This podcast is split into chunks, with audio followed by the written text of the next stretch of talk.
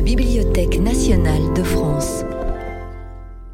À l'occasion de l'exposition Couleurs de l'insouciance, paroles et images des enfants de la Maison d'Isieux, une table ronde réunissant historiens et conservateurs de la BNF et de la Maison mémoriale d'Isieux revient sur l'histoire de la colonie des enfants réfugiés de l'Hérault en 1943 et 1944. Bienvenue euh, dans ces locaux de la BNF. Nous allons passer une soirée euh, consacrée au dessin, essentiellement au dessin des enfants de la colonie d'Isieux. Euh, alors certains connaissent déjà cette histoire, mais pas forcément tout le monde. donc nous allons vous proposer de, de, remonter un petit peu le temps, de, de vous raconter l'histoire de cette colonie, de vous expliquer comment euh, pendant euh, la durée de l'existence de cette colonie en 1944 dans le département de l'Ain, euh, comment ont été produits beaucoup de documents, de photos, de dessins, comment ils ont été récupérés et comment ils sont aujourd'hui conservés par la Bibliothèque nationale de France. Voilà.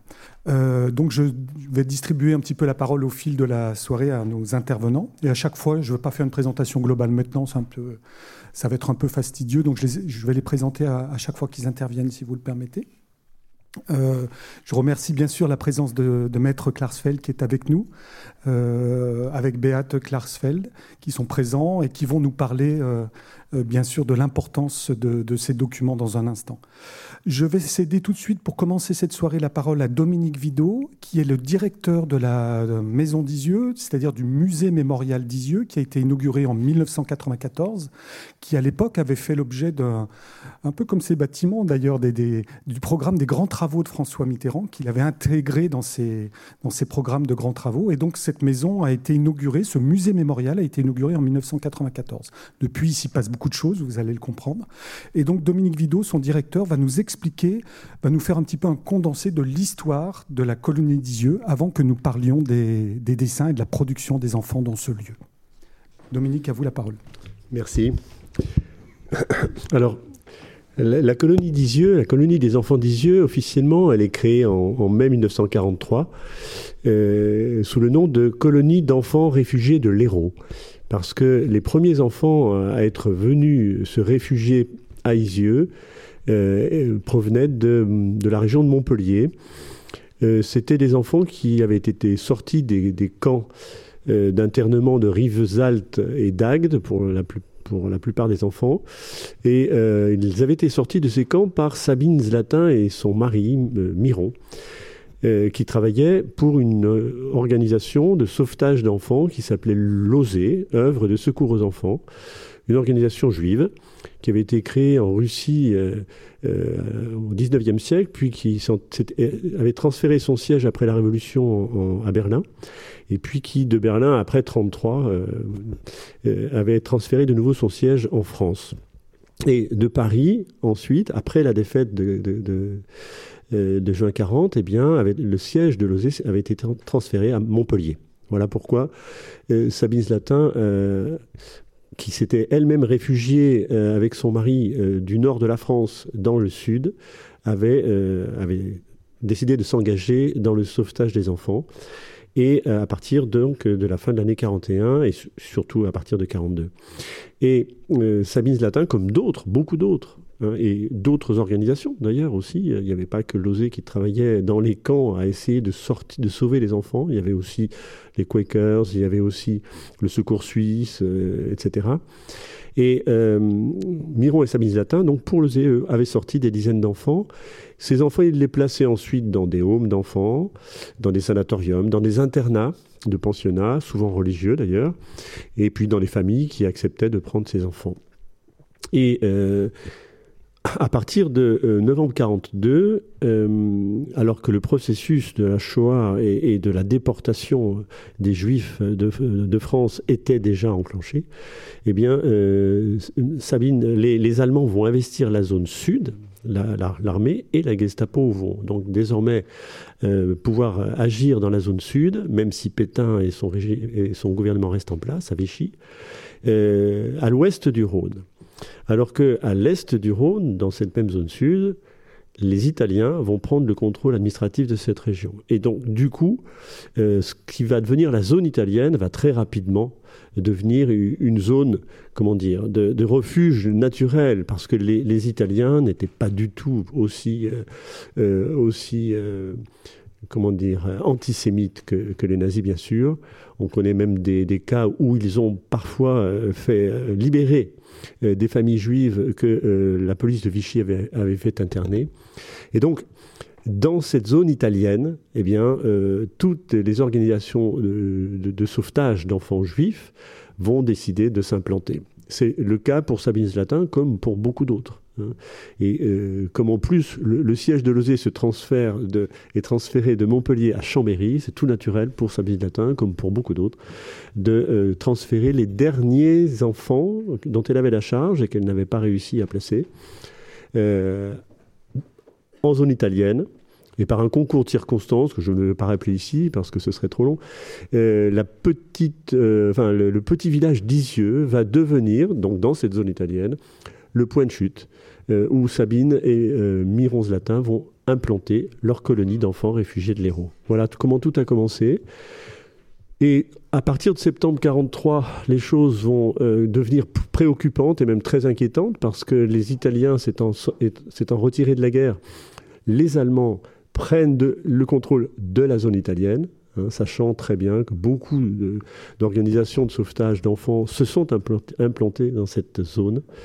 Et euh, le danger, qui jusque-là avait été plutôt euh, très lointain, eh bien, va se rapprocher de cette zone italienne et d'Isieux, euh, dans, le cas qui, nous occupe. Et donc à partir de septembre 1943, les, le, les signaux euh, vont, négatifs vont s'accumuler, euh, perquisition des locaux de l'UGIF, hein, euh, avec le dossier de la maison d'Isieux qui était dans ses locaux à Chambéry, arrestation également d'un autre foyer d'enfants à la Martelière, avec 18 enfants qui sont eux aussi arrêtés, transférés à Drancy puis déportés. Mais la Martelière, c'est à Voiron, pour ceux qui connaissent un peu la région entre Lyon et Grenoble, et c'est à 30 km d'Isieux. Voilà. Klaus Barbie officie à Lyon euh, en tant que chef du ZIPO-SD de la Gestapo de Lyon. C'est malheureusement euh, quelqu'un qui est extrêmement zélé euh, et qui suit aveuglément toutes les directives données par Alois Brunner, qui a, pris la haute main sur la Gestapo à Paris à partir de 1943. Et à partir donc du, début, euh, du début de l'année 44, le danger devient vraiment très très grand. Pour des raisons qui seraient là aussi trop, trop, euh, trop longues à expliquer, euh, Sabine Zlatan n'a pas eu le temps de, de, faire évacuer tous les enfants qui restaient à yeux. Sur les 105 enfants qui sont passés par la colonie, 44 se trouvaient encore le 6 avril 1944, le jour de la rafle.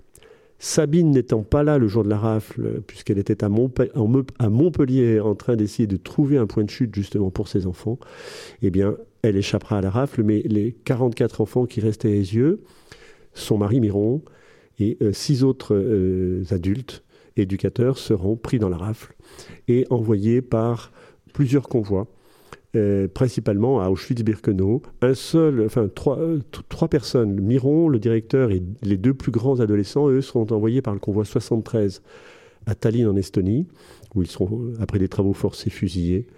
Pour tous les autres convois, la destination était la même, Auschwitz-Birkenau. Et je voudrais rappeler, c'est un jour anniversaire un peu extrêmement euh, douloureux, mais le 13 avril, nous sommes un 13 avril, le 13 avril 1944, c'était le jour du départ du convoi numéro 71 dans lequel la plupart des enfants ont été euh, envoyés à Auschwitz-Birkenau. Euh, voilà, c'est un jour qui, résonne pour nous, euh, j'imagine aussi très fortement pour Maître Klarsfeld, comme une date anniversaire un peu particulière. Voilà. Merci Dominique. et donc, dans cette maison d'Isieux, où plus d'une centaine d'enfants ont pu passer entre 1943 et 1944. Vous envoyez d'ailleurs une photo. Euh, vous voyez là cette grande fontaine qui a, qui a marqué un petit peu l'iconographie d'Isieux, hein, de l'imaginaire. On, connaît aujourd'hui cette fontaine où, les enfants pouvaient jouer, où on lavait le linge. Enfin, c'était un lieu de vie. Ça a été un grand lieu de vie pour eux. Euh, la maison est située en face d'eux euh, par rapport à cette photo. Voilà. Et donc, dans cette maison, il s'est passé beaucoup de choses. Euh, il y a eu des dessins, il y a eu des lettres, il y a eu des photos, dont une que vous voyez. Et Parmi ces lettres, euh, j'invite euh, peut-être Pauline, Pauline Jambet, qui est comédienne, pour un peu rappeler la, présence de ses enfants. J'invite Pauline à nous lire euh, deux de ces lettres avant de poursuivre notre, notre soirée. Merci. Lettre de Max Tettelbaum à Sabine Zlatin. Chère Madame la directrice, je vous souhaite un bon et heureux anniversaire. Comme je ne peux rien vous offrir, je vous envoyerai un beau dessin. J'espère que la paix bientôt régnera et vous retrouveriez toute votre famille. Je termine ma lettre en vous embrassant bien fort et en vous souhaitant de retourner dans votre ferme où vous aviez vécu et durement travaillé avec votre mari, et en vous remerciant de tous les plaisirs que vous nous aviez faits. Votre Max, qui ne vous oublie pas. Lettre d'Alice Jacqueline Lusgart. Samedi 1er avril 1944. Ma très chère sœur, j'ai bien reçu ta lettre datée du 28 qui m'a fait grand plaisir. As-tu reçu ma lettre dans laquelle je demande plusieurs bâtons de sucre d'orge et quelques boîtes de cachou? J'espère que tu l'as reçue et fais tout ton possible pour m'avoir ce que je demande, aussi les papiers à lettres, les enveloppes et les dix timbres. Tu sais qu'aujourd'hui, c'est le jour du 1er avril, et c'est aussi le jour du poisson d'avril, où l'on accroche des poissons dans le dos. Ce matin, on m'en a accroché deux à la fois, mais je m'en suis aperçu. J'ai choisi comptable, mais tu sais, ma compagne de classe a choisi un plus joli métier que moi. Elle veut, en étant plus grande, devenir interne à la maternité, comme élève sage-femme. Elle aime beaucoup, elle m'a dit, opérer les mamans pour faire venir les petits enfants au monde, parce qu'elle aime les petits bébés. Tu ne trouves pas que ce métier est joli?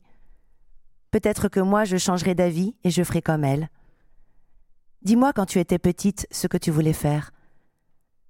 Fanny, je te mets un sujet de rédaction de la semaine précédente. Voici. L'un de vos parents est prisonnier ou un de vos amis? Vous avez senti dans ces lettres la nostalgie du pays natal. Écrivez-lui de la France, de sa ville ou de son village, trouvez les détails qui l'intéresseront les mots qui lui procureront du réconfort et de la joie. J'ai eu six et demi. La meilleure note que j'ai eue, sept. Vous avez dû quitter votre pays natal, y pensez-vous parfois. Décrivez votre ville ou votre village et dites pourquoi vous l'aimez et si vous aimeriez y retourner bientôt. Comme je ne vois plus rien à te dire, je te quitte, en t'embrassant de toutes mes forces, ainsi que Maurice et Michel ta chère sœur Jackie. PS, surtout, fais tout possible pour m'envoyer les sucres d'orge et les cachous. Si tu peux m'envoyer autre chose, n'y manque pas. Bon baiser.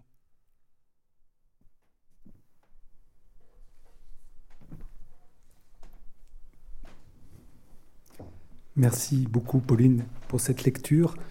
Euh, une lettre qui nous renseigne beaucoup sur ce qui se passe à Isieux, la présence des éducateurs, euh, leur façon de, de, produire des rédactions, d'écrire à leur famille. Euh, voilà, c'est euh, donc un des témoignages qui nous est laissé. il y en a beaucoup d'autres, des lettres, des photos et des dessins dont nous allons parler. Et pour parler de toutes ces traces qui ont été laissées, je vais passer la parole à Stéphanie Boissard, qui est responsable au musée mémorial d'Isieux de la documentation, de la recherche et des archives, donc un poste clé, et qui va nous présenter les traces de la maison d'Isieux. Stéphanie? Alors, des traces, c'est par exemple euh, effectivement les lettres, le, petit mot qui a été lu de Max pour fêter l'anniversaire de Madame Zlatin. Et puis, c'est aussi parfois aussi euh, des, lettres que l'on envoie à ses parents, comme Jacqueline. Et là, j'ai particulièrement choisi une lettre qui vient d'un petit garçon qui a 8 ans à Isieux, qui s'appelle Georgie Alperne, et qui est vraiment un, petit reporter dans l'âme. C'est-à-dire qu'à travers euh, tous les courriers qu'il écrit à ses parents, parce qu'il a encore, il a la chance d'avoir encore ses deux parents. Sa maman est euh, soignée à Hauteville, c'est à une soixantaine de kilomètres d'Isieux à peu près et euh, elle est en sanatorium et donc il lui écrit très très régulièrement. Il est encouragé aussi à lui écrire. Hein. On sent que euh, les, éducateurs qui prennent soin des enfants ont à cœur aussi euh, de solliciter les enfants sur le registre de l'écriture, sur le registre de l'expression d'une manière générale.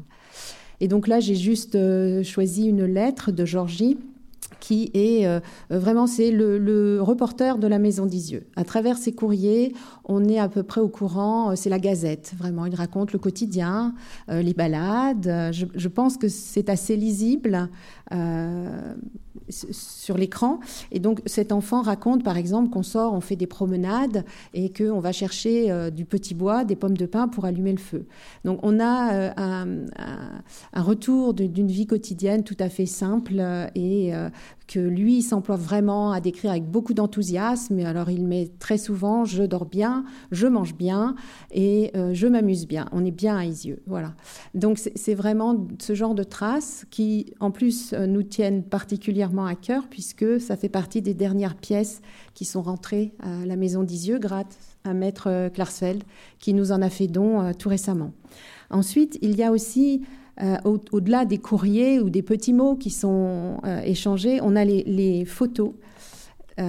donc cette photo qui est emblématique, comme le disait Richard, de la maison d'Isieux, la fontaine, seul point d'eau. Euh, et qui traduit aussi euh, à la fois euh, la photo à l'époque, c'est on, se réunit pour la photo, on sait très bien qu'il y a une photo, donc on est un peu, on se positionne, mais on voit aussi que les enfants comme le petit garçon Bentitou qui est juché sur la marelle. voilà, il y, y, a une ambiance tout à fait bienveillante, légère, et on fait même des blagues parce que le jeune garçon au milieu, Arnold Hirsch, qui a sa bassine sur la tête, euh, et, aussi, il y a des clins d'œil. Voilà, c'est on perçoit vraiment une ambiance tout à fait euh, bienveillante et, bon enfant euh, qui entoure ces enfants. Hein. Au-delà de tout ce qui peut être perception d'un quotidien. Les bassines, ça fait. C'est vrai que Arnold Nietzsche n'a certainement pas choisi par hasard la bassine parce que ça structure le quotidien. Les bassines, ça permet de faire la toilette, ça permet de laver le linge, ça permet aussi de faire la cuisine. C'est le seul point d'eau. Hein, fontaine. Donc euh, des traces qui nous permettent de percevoir une ambiance et de percevoir aussi un, quotidien. Et puis enfin, je voudrais vous présenter cette photo, terminer avec cette photo parce qu'elle est vraiment euh, très, euh, très emblématique aussi de la maison. C'est-à-dire qu'on a un ensemble d'enfants, garçons, filles de tous âges, très souriants, riants vraiment, et qui sont euh, réunis pour faire la photo. Alors cette photo, elle nous tient à cœur particulièrement. Elle a été faite le 26 mars, une poignée de jours avant la rafle. Hein. Ces enfants jouaient à l'extérieur et c'est Marie-Louise Bouvier, une, euh, la nièce des, des Perticos qui habite, qui est vraiment euh, la famille qui habite le plus près des enfants, qui sont très accueillants avec ces enfants. Euh, cette nièce venait euh, chez sa tante pour apprendre à coudre et à broder, et donc elle connaissait très bien les enfants. Ce dimanche-là, ils lui ont demandé de faire des photos euh, pour envoyer à leurs parents. Donc c'est aussi particulièrement poignant parce qu'on voit tous ces visages insouciants. Hein. c'est vraiment euh, ce, qui, ce qui transparaît, c'est-à-dire que euh, ces enfants sont entourés, accompagnés, on prend soin d'eux, au physique comme au moral. Et, euh, je trouve que ces photos de Mars sont particulièrement poignantes, mais particulièrement aussi renvoient à cette image d'insouciance qu'ont pu vivre aussi les enfants dans cet intervalle à Isieux. Merci beaucoup, Stéphanie.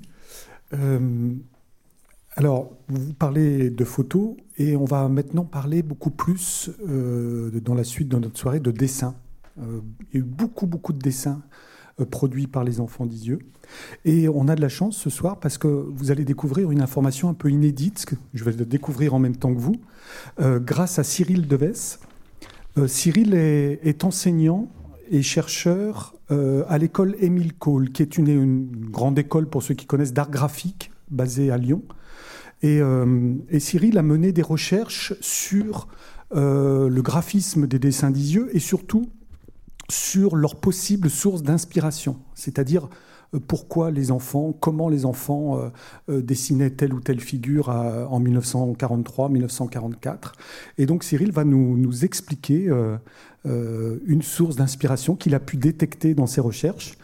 C'est vraiment quelque chose d'inédit. Donc on remercie vraiment la BNF de nous avoir organisé cette soirée pour, pour cette présentation en particulier. À vous Cyril. Alors tout d'abord, euh, je tiens à remercier bien évidemment euh, toutes les équipes de la Maison d'Isieux euh, et également les équipes de, la BNF pour voilà, cette invitation à m'exprimer autour eh bien, de ces, de ces dessins. Et comme vous pouvez le voir, effectivement, je me suis consacré hein, au dessin de, de Max Tettelbaum. Et vous allez voir effectivement que euh, la recherche avançant, je me suis hein, tourné exclusivement sur euh, quelques euh, images. Et donc je vais vous livrer en quelque sorte un petit peu hein, ce, processus de, recherche. Et, c'est vrai que quand on regarde un petit peu les, dessins de, Max, eh bien vous allez avoir quelques catégories qui peuvent apparaître. Euh, vous allez avoir des, paysages, vous allez avoir des, euh, images d'actualité, euh, aussi effectivement en lien avec l'aviation, beaucoup, que ce soit civil, que ce soit militaire. Vous pouvez également avoir des images en lien avec l'histoire, les histoires, euh, donc des histoires contemporaines, des scènes de genre avec effectivement des, jeux d'enfants, et puis la grande euh, histoire avec un grand H, hein, comme on dit, euh, notamment avec, vous les connaissez sans aucun doute, hein, tous ces dessins autour hein, des, des, Indiens, mais pas seulement. Et pour cette soirée, eh bien, j'ai euh, tout simplement, euh, voilà, je vais vous faire part un petit peu de, euh, j'aurais pu vous faire part de mes impressions, effectivement, hein, sur le, style, sur le trait, la composition. Mais effectivement, en ayant 10-15 minutes, j'ai souhaité peut-être aller un peu plus loin dans l'analyse. Et, et, donc, c'est pour cette raison que je me suis focalisé sur quelques dessins qui, à première vue, eh bien, composaient une série comme si eh bien, euh, Max Tettelbaum avait cette volonté, en quelque sorte, d'illustrer un récit fictionnel. Euh, j'imagine que, euh, comme moi, lorsque vous regardez un petit peu hein, ces images, vous allez vous focaliser bien évidemment sur le détail hein, d'un enfant, d'un petit enfant, sur le dos hein, d'un oiseau. Et cela peut peut-être effectivement vous évoquer euh, cette œuvre, effectivement, hein, ce roman euh, admirable euh, scandinave hein, de Selma Lagerlof, le fameux voyage hein, de Nils Holgersson à travers la Suède. En plus paru en 1906, qui avait été traduit en 1912 en français. Euh, en sachant plus que euh, vous allez avoir effectivement euh, en 1941 les premières illustrations en France par Elsa de Ruder. donc effectivement, on pourrait partir là-dedans. Hein. Et en plus de cela, l'histoire. Hein. Ce rapprochement, il est tentant parce que dans cette histoire de Nils Holgersson, vous avez un garçon plutôt rêveur, mais bon, quand même avec une tendance hein, à persécuter les animaux, jusqu'au jour où il va euh, rencontrer un, un, Nice. Alors un Nice, hein, c'est l'alter ego, hein, en quelque sorte scandinave de notre lutin.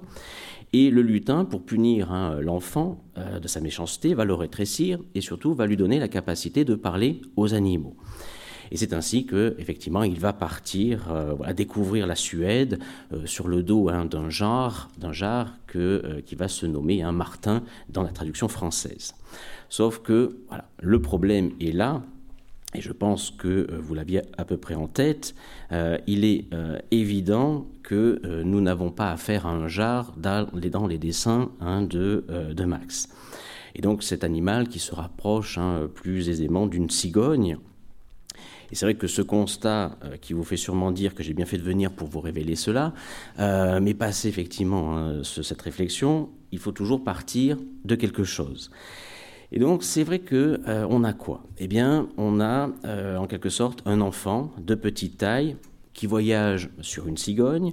Vous avez une histoire avec un fil narratif, puisque les images sont aussi donc euh, voilà toujours les mêmes personnages, l'enfant, la cigogne, et surtout qui font des rencontres, un hein, renard, euh, chasseur, canard, loup, et donc une idée de quatre images illustratives d'un texte qui ressemble en plus étrangement à l'ouvrage de Selma Lagerlof. Alors j'ai écarté la possibilité qu'il puisse s'agir d'une création originale, c'est-à-dire voilà d'une invention, hein, d'une histoire inventée hein, par le jeune Max, et j'ai tout de suite privilégié la possibilité d'une adaptation littéraire. Alors pourquoi? Eh bien Tout simplement parce que c'est déjà une pratique courante dès le 19e siècle. C'est-à-dire que quand vous avez une histoire ou un personnage euh, qui fonctionne bien dans un pays et que les traductions se vendent bien, eh il n'est pas rare de voir hein, ce personnage tout simplement récupéré sous une autre forme pour valoriser son pays d'adoption. Vous avez un exemple euh, flagrant, c'est par exemple le Quichotte. Hein, le Quichotte, au XVIIe siècle, grand succès. Les traductions vont connaître un grand succès en Europe et tous les pays européens vont adopter ce personnage et vont créer des personnages, par exemple, euh, au début du XIXe siècle, vous allez avoir le docteur Syntax. Et quand vous lisez le docteur Syntax, les aventures du docteur Syntax, eh bien c'est tout simplement un Anglais qui va vivre les mêmes choses que euh, le Don Quichotte. Et là, d'un seul coup, euh, alors que le Don Quichotte espagnol vous faisait visiter hein, ces paysages du XVIIe siècle espagnol, eh bien le docteur Syntax, lui, il allait vous faire visiter tout simplement les paysages du XIXe siècle anglais. Et donc pour moi, quand euh, je regarde ces dessins, je suis parti du principe qu'il s'agissait tout simplement d'un Niels Holgersson à la française. Alors à partir de ce constat, eh bien j'ai fait principalement mes recherches via Internet parce que par rapport au temps qui m'était imparti, j'avais cet accès-là. Et donc j'ai commencé à limiter mes recherches euh, tout simplement sur euh, les livrets scolaires des années 1930-1940. Euh, Et puis j'ai fini par tomber sur ceci. Et donc ici, vous avez Jacques Le Poussé et Clap la cigogne au pays de Françoise, en plus hein, en lien avec effectivement la lecture, un livre de lecture courante, court, moyen et supérieur, publié en 1930 par euh, la librairie euh, Armand Collin. Euh, et, donc j'ai trouvé par la suite en ligne l'avant-propos, et dès les premières lignes de la préface, eh bien voilà, ma, pensée première a été effectivement hein, confortée, puisque la reprise du texte de Selma Lagerlof, hein, Le voyage de Niels Holgersson, eh bien, était totalement assumée et avouée par l'auteur, hein, ici, Freys. Il est dit, je le cite, hein, La plupart de ceux qui ont lu ce chef-d'œuvre du grand écrivain suédois ont souvent regretté qu'il n'y eût pas, à l'usage des enfants de France, un livre se proposant de leur faire connaître, d'une manière poétique et légendaire, les merveilles de notre pays. Et l'histoire, c'est à peu près la même chose, c'est-à-dire que vous avez un enfant de 12 ans, euh, Jacques, hein, qui va sur le chemin de l'école buissonnière, euh, il va découvrir un nain, euh, et il décide effectivement de lui lancer hein, une pierre avec sa fronde. Le blesse, décide de le mettre en cage, sauf que là, effectivement, l'enfant hein, tombe dans les pommes, et lorsqu'il se réveille, il est totalement ligoté, et pour le punir, le conseil des nains décide de le réduire à leur taille, afin qu'il se mette tout simplement à la place de sa victime, et qu'il expérimente en quelque sorte ses difficultés. S'ensuit eh un voyage initiatique à travers toute la France, à travers l'histoire de France également, et il devra faire le bien pour pouvoir retrouver sa vie d'avant. Alors l'auteur est aussi intéressant parce que il s'agit d'Antonin Freys. Euh, il est inspecteur de primaire, il est écrivain et il est cartographe. Et, euh, et il a été pendant un temps inspecteur d'académie du Haut-Rhin cela peut-être explique effectivement hein, qu'il ait préféré remplacer le jar par euh, peut-être la, cigogne. Hein, bon.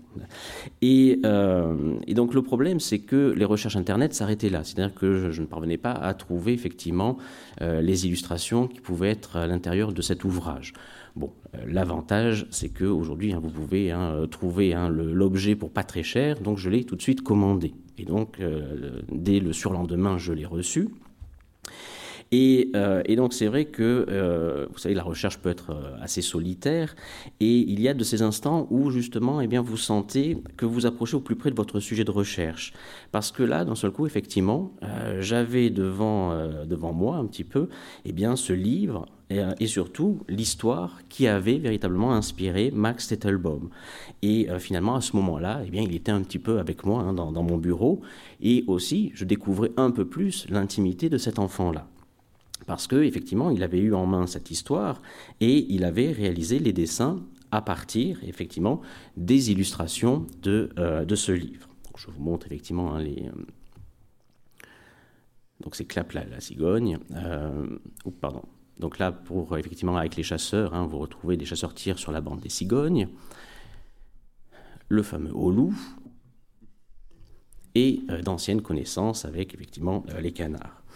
Alors derrière ces, dessins, euh, c'est également toute une influence, c'est un moment de vie, un livre qui a accompagné un temps et un livre qui est en quelque sorte aussi devenu sien. Et c'est aussi là toute la force d'une image. Alors juste pour information, les, illustrations dans le livre hein, font 5-7 cm hein, de haut pour 9 cm de large. Les dessins de, Max sont aux, alentours de 15-16 cm par 22-25 cm. Donc il y a effectivement un euh, agrandissement. Et lorsque vous regardez finalement hein, ces images, euh, quand ils sont accolés à un texte, effectivement, euh, vous comprenez le sens initial de ces images. Mais quand vous êtes lecteur, quand vous regardez une image, automatiquement, vous y ajoutez toujours quelque chose de personnel, hein, d'intime. Et là où ça va aller encore plus loin, c'est que le fait que vous copiez ces images, surtout que vous les colorisez et que vous les agrandissez, vous êtes déjà dans autre chose. C'est-à-dire que vous êtes en train de vous approprier, ou plutôt vous, vous réappropriez ces images. Et donc là, d'un seul coup, l'image produite eh bien, est transformée et elle cesse d'être eh bien, une image d'un livre, elle devient une image pour soi. Hein. Et donc c'est effectivement ça, hein, la récupération hein, de l'image par l'enfant. Et puis autre chose, il y a un petit détail qui est aussi très important, c'est que Max Tettelbaum va offrir effectivement euh, une image à son frère. Et euh, dans la lettre hein, qui est au verso, il lui demande de bien la garder précieusement pour toujours. Et effectivement, il faut se remettre aussi, hein, il faut se rappeler effectivement l'enfance, c'est-à-dire qu'à l'échelle d'un enfant, une des choses les plus fortes qu'il puisse faire, c'est de vous offrir un dessin. Et ne perdons pas de vue la réception de ces dessins, parce que le frère, Hein. Le frère n'a peut-être même pas, n'a aucune idée de la référence littéraire, puisqu'il reçoit l'image, il reçoit la lettre. Et autant vous dire que, eh bien, le frère va aussi transposer quelque chose de personnel dans cette image. Et si vous regardez bien, ce n'est pas n'importe quel dessin que Max Tettelbaum offre.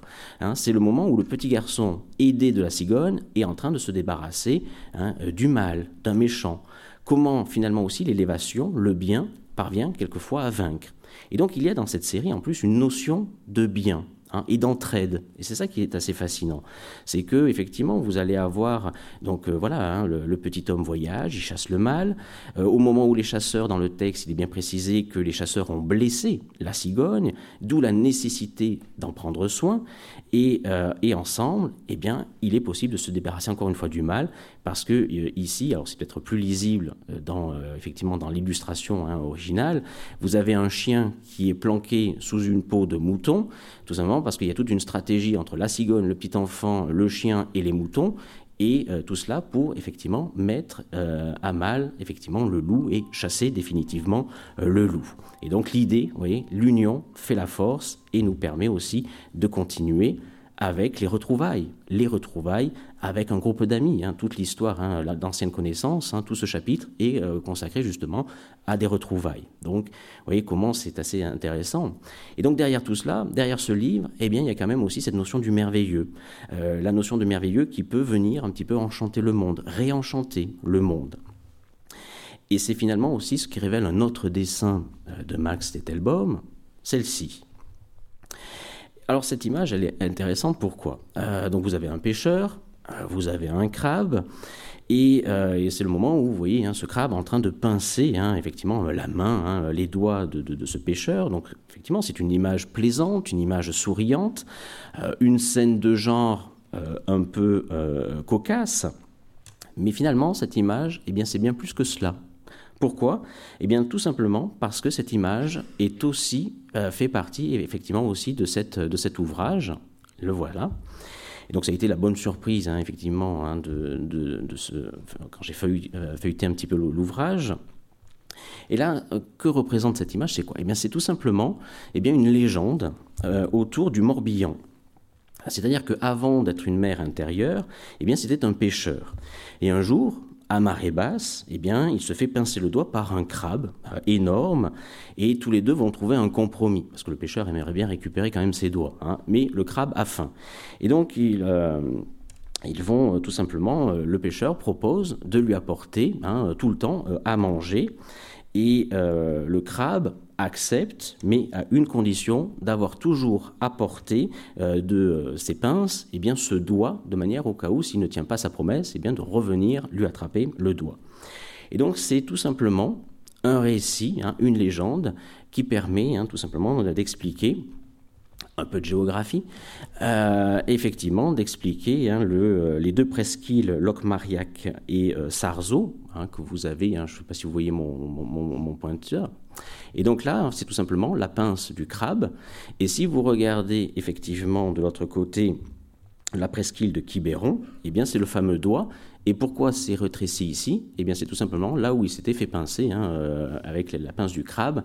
Et donc c'est euh, comment par la légende on raconte aussi hein, la formation géographique d'un lieu.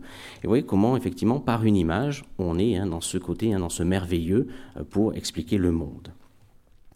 Alors, euh, je, vais bientôt conclure. Euh, c'est vrai que ça me fait penser aussi à une phrase. Euh, en 1939, vous avez un artiste qui s'appelle Alphonse Mouchat, artiste un art nouveau, et qui s'était fait arrêter, interrogé par la, la Gestapo.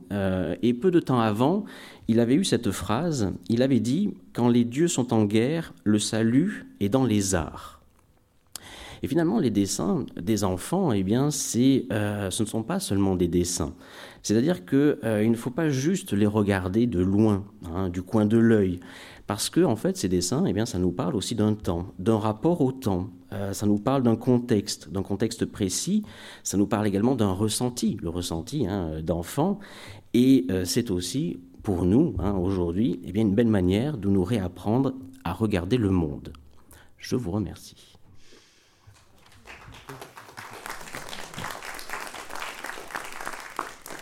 Merci beaucoup Cyril pour cette, euh, cette plongée dans les dessins de Max, on voit que la mémoire est c'est un organisme vivant euh, qu'on peut se réapproprier, qu'on peut interpréter.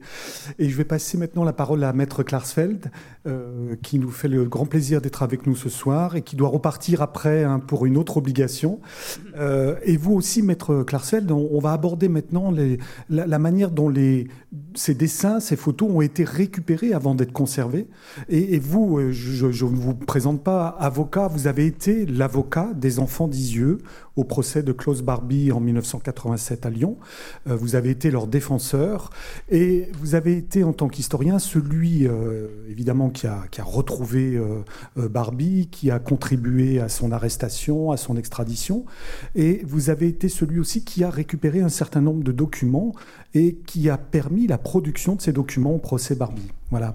Et il y a parmi ces documents celui d'un certain Georgie Alfern, dont vous m'avez dit le 6 avril dernier que c'était un peu comme votre, votre frère, votre petit frère. Est-ce que vous pouvez nous, nous rappeler la façon dont vous, vous, vous rencontrez ces documents? Comment vous les découvrez finalement au départ?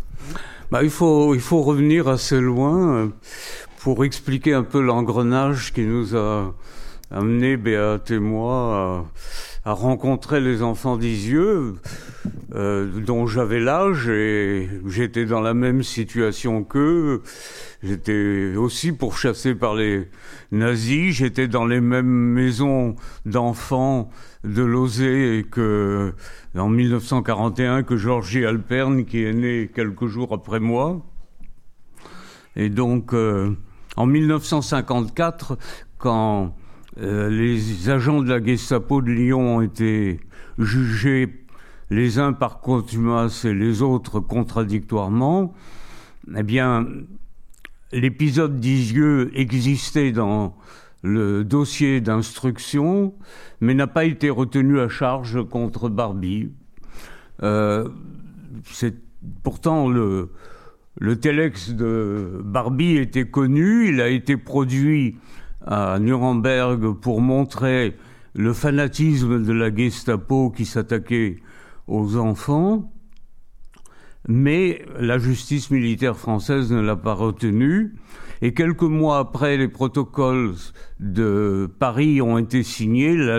L'Allemagne fédérale a retrouvé son indépendance et les diplomates français ne voulant pas que les magistrats nazis dans les tribunaux de l'Allemagne fédérale acquittent les criminels nazis, ont retiré leurs compétences euh, sur euh, les affaires qui n'étaient pas classées en France. Et peu de temps après, le général Lamerding, le responsable de, de Radour-sur-Glane, a réapparu au grand jour avec des camions de son entreprise portant le nom Lamerding. Et la France a demandé son extradition. L'Allemagne a répondu, en tant que puissance occupante, vous avez euh, approuvé euh, la loi fondamentale allemande qui lui tient lieu de constitution. Euh, il y a un article dans cette loi fondamentale, il n'y a pas d'extradition des citoyens allemands. Et donc euh, l'extradition n'était pas possible. La France a dit jugez, jugez les criminels que nous avons condamnés par contumace. L'Allemagne a répondu nous ne pouvons pas les juger puisque les affaires de contumace sont des affaires non classées. Vous nous avez interdit d'être compétents sur euh, nos citoyens qui sont impliqués dans des affaires non classées en France, donc nous ne pouvons pas les juger.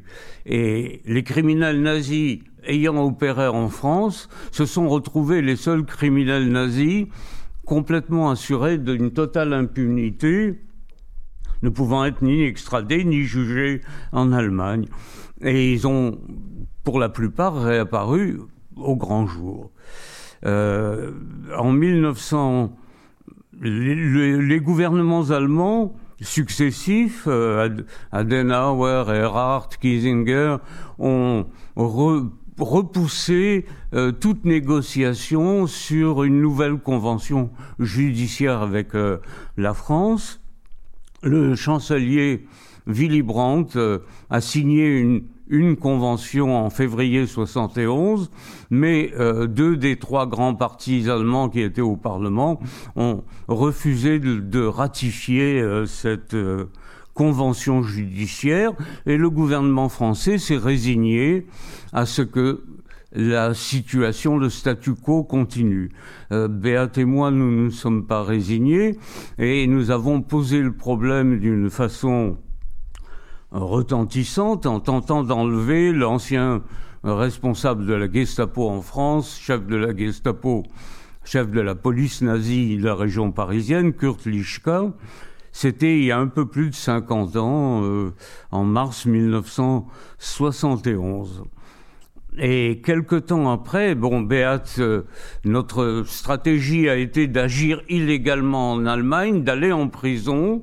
Peu à peu, il y a des amis qui sont venus se regrouper autour de nous. Et euh, la stratégie a été d'aller en prison et le criminel, les grands criminels restant libres, ce qui mobilisait euh, l'opinion publique. En juin 1971, donc quelques mois après cette tentative d'enlèvement, la justice allemande a voulu nous mettre des bâtons dans les roues, dans, euh, nous s'opposer à notre campagne. Elle a pris le, comme cas référence le cas d'un criminel qui n'était pas en Allemagne, qui avait disparu totalement d'Allemagne depuis des, deux décennies, et euh, c'était le cas de Klaus Barbie. Et nous avons lu le, le non-lieu qui a été accordé à Klaus Barbie. Euh, pour les questions de résistance, bah, ça a été que les témoins allemands ont, ont, ont dit des l'ont accusé quand ils étaient en prison en France, mais une fois revenus en Allemagne, ils l'ont ils ont ils sont revenus sur leur, déclara leur déclaration. Et en ce qui concerne les enfants d'Isieux, c'est là que pour la première fois nous avons rencontré les enfants d'Isieux. En ce qui concerne les enfants d'Isieux, on ne peut pas prouver que subjectivement Klaus Barbie pouvait savoir que ses enfants connaîtraient, après leur arrestation, un sort funeste. Voilà. Alors, nous avons été confrontés à cette situation. Il s'agissait quand même de 44 enfants, euh, de 44 enfants euh, dont j'aurais pu partager le sort. Et euh, nous nous sommes attachés à retrouver des témoins qui pouvaient prouver que subjectivement Barbie savait que le sort des enfants serait mauvais. Et nous avons trouvé ce témoin qui était un avocat, avocat auprès de l'ambassade d'Allemagne à Paris, euh, auprès de l'ambassade d'Israël à Paris également, et qui, pendant la guerre, avait dirigé une organisation juive à Lyon, l'Union générale des Israélites de France, et qui était venu plaider euh, la cause des, des Juifs qui étaient fusillés dans les caves de la Gestapo. Et euh, Barbie lui avait, il avait, il avait dit à Barbie, euh, donnez-leur une chance, euh, euh, déportez-les au lieu de les fusiller. Et Barbie avait répondu, déporter ou fusiller, c'est la même chose. Donc, Beate a fait campagne en Allemagne. Elle n'a pas fait campagne toute seule, elle a fait campagne avec deux maires de, de.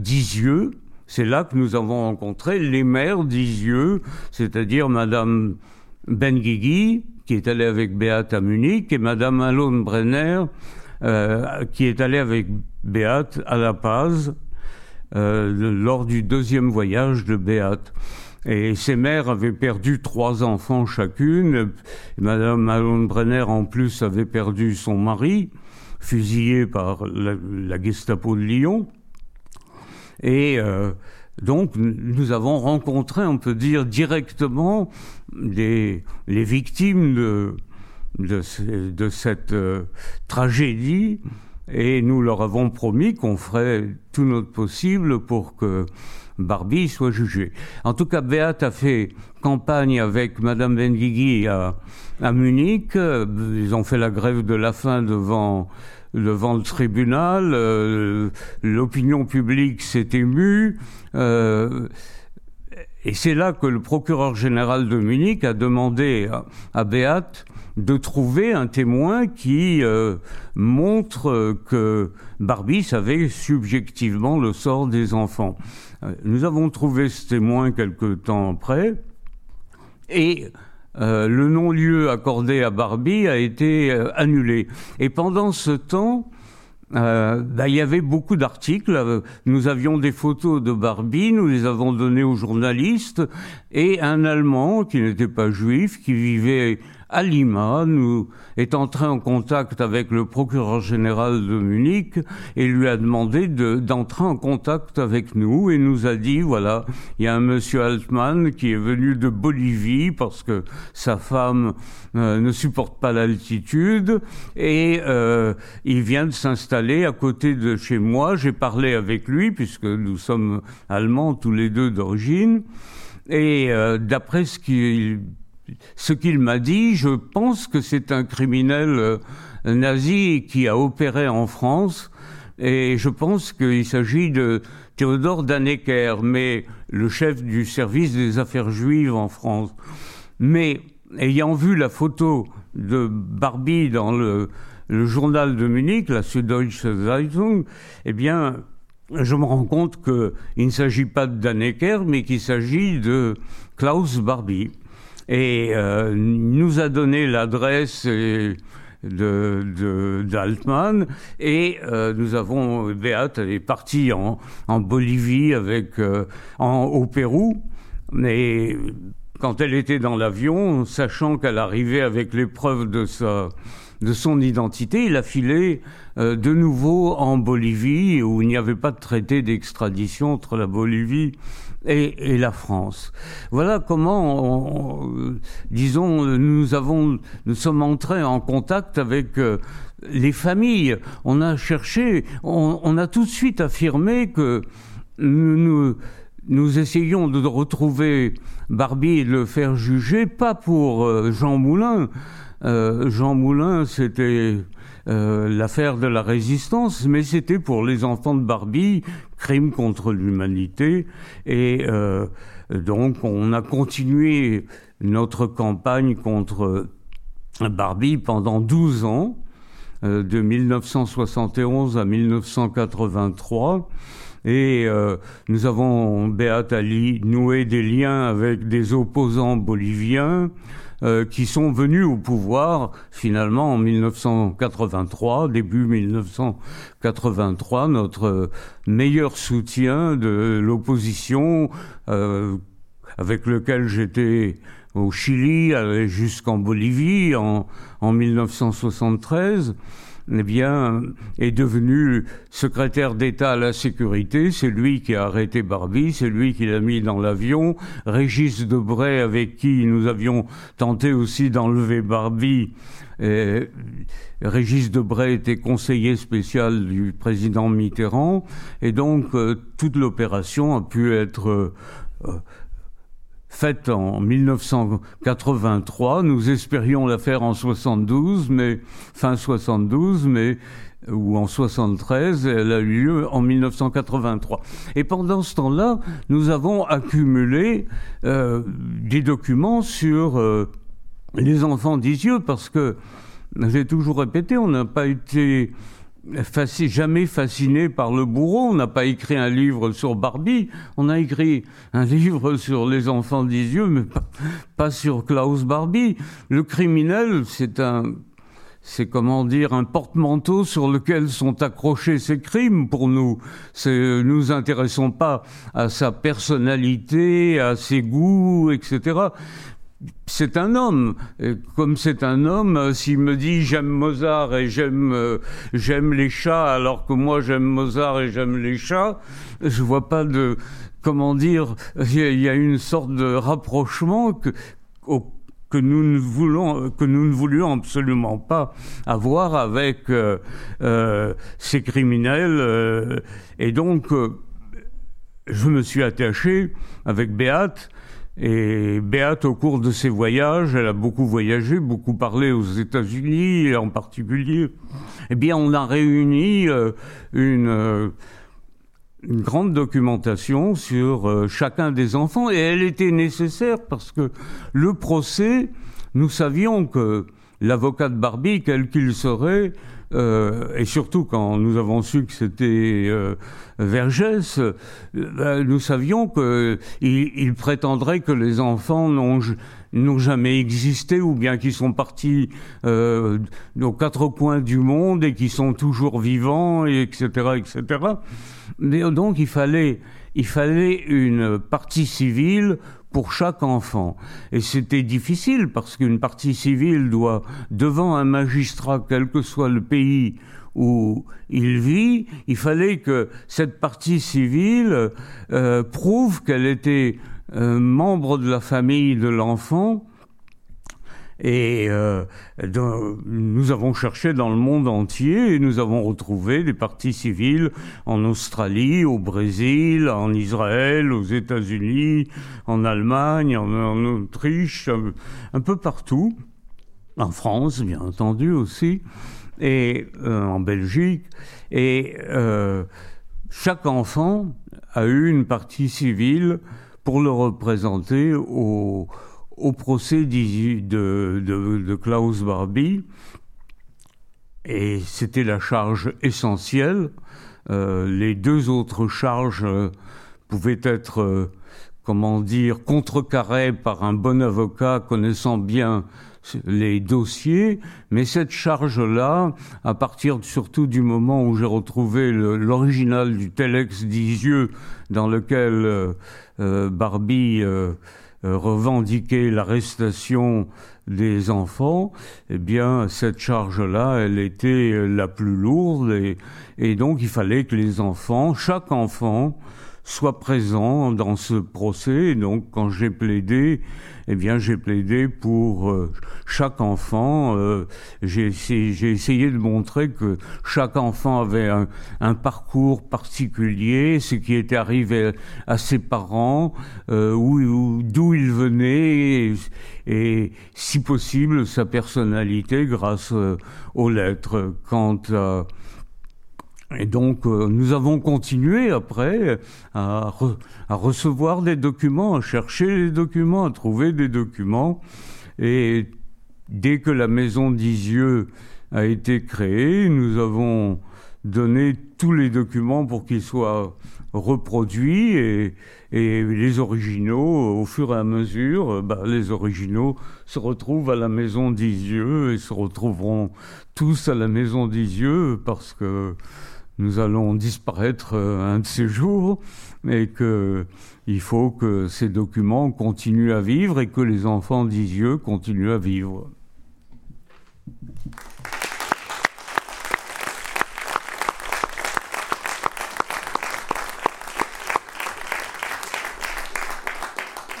Merci beaucoup, maître. vous, avez, vous avez tout résumé.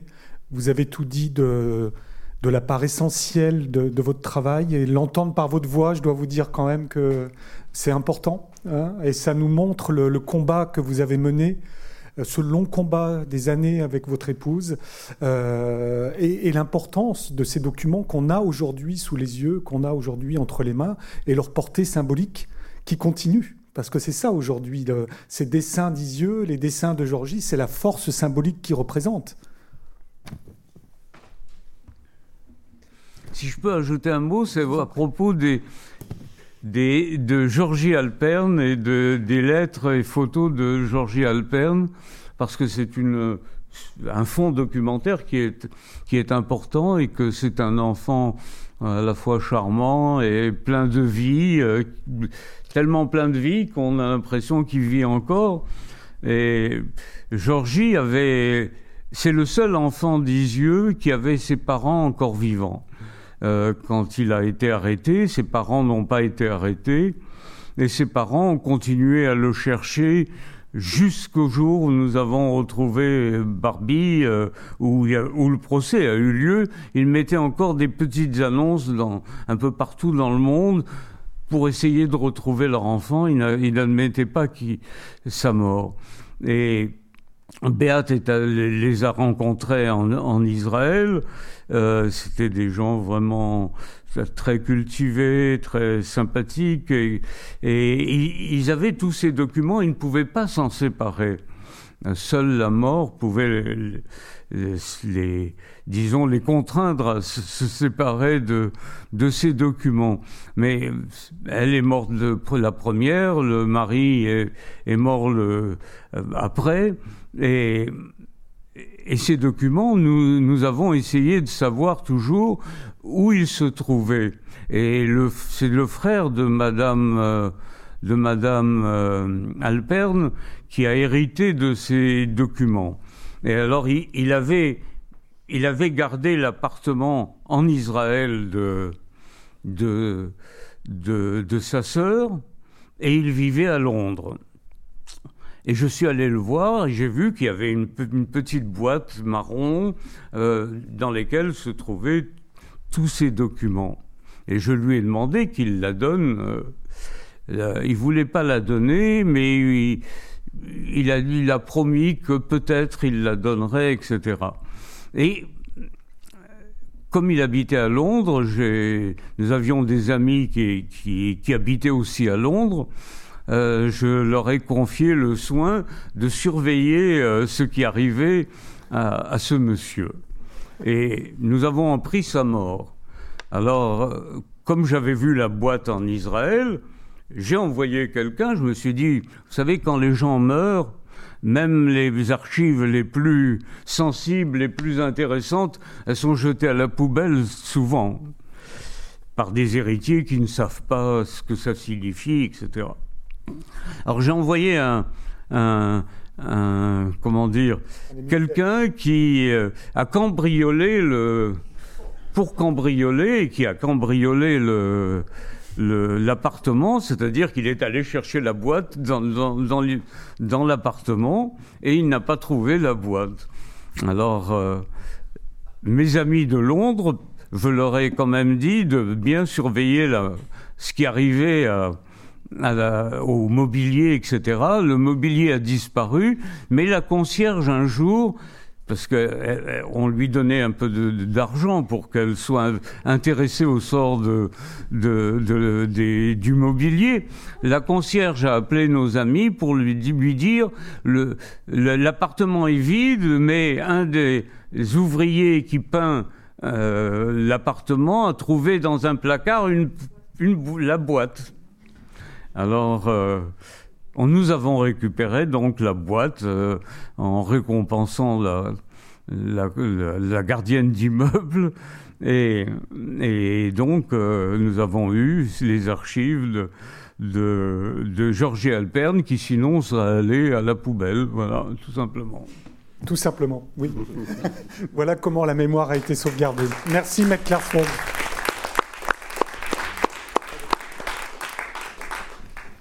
Quand vous souhaitez repartir, vous me le dites, hein, si vous souhaitez. Euh... Je suis obligé de vous quitter. Oui, alors, faisons-le. À bientôt. À bientôt, merci.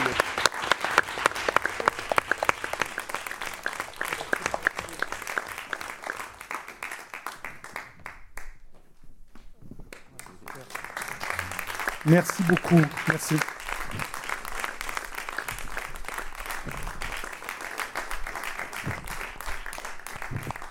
Voilà, Serge et Béat Klarsfeld vont rejoindre euh, leurs obligations pour la soirée. Merci pour votre venue. À bientôt. Merci beaucoup.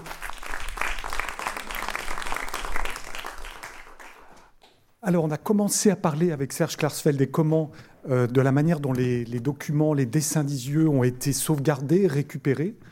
Euh, et il y a une autre histoire aussi assez incroyable qui va vous être rappelée par Simon Pintel, qui est avec nous.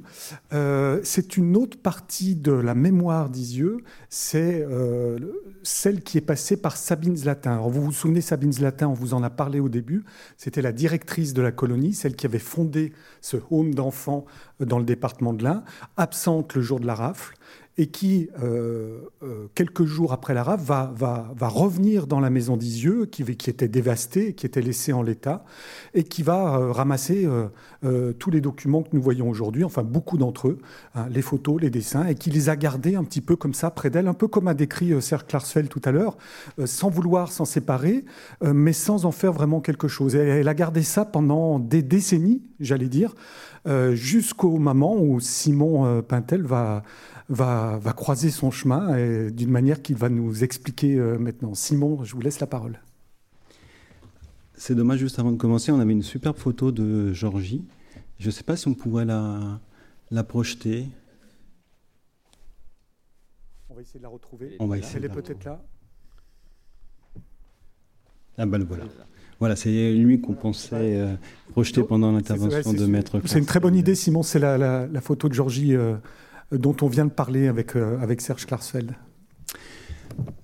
Bon, je vais vous raconter ce qui paraît un peu anecdotique. Euh, je suis le fils d'un enfant d'Isieux qui a, été sauvé en fin janvier-février 1944 et qui a à peu près oublié euh, ce qui s'était passé. Il se rappelait qu'il était dans une colonie, mais pas du tout où c'était. Il se rappelait un peu de la région, peut-être un peu du Rhône. Il avait essayé de chercher, il n'avait pas trouvé.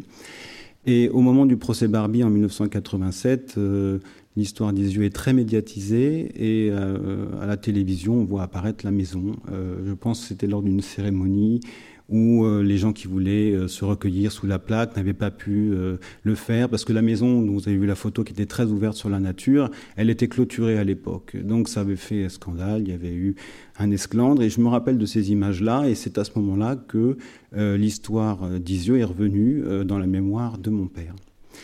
qui s'y est rendu, je crois, deux ans après, et qui euh, a rencontré une voisine, puisque la maison se trouve dans un hameau, il y a une ferme, et la voisine lui a dit, mais enfin, il y a encore quelqu'un qui vient souvent, qui est Sabine Zlatin, qui vit à Paris, Et je vous donne son numéro de téléphone. Donc il l'a contacté.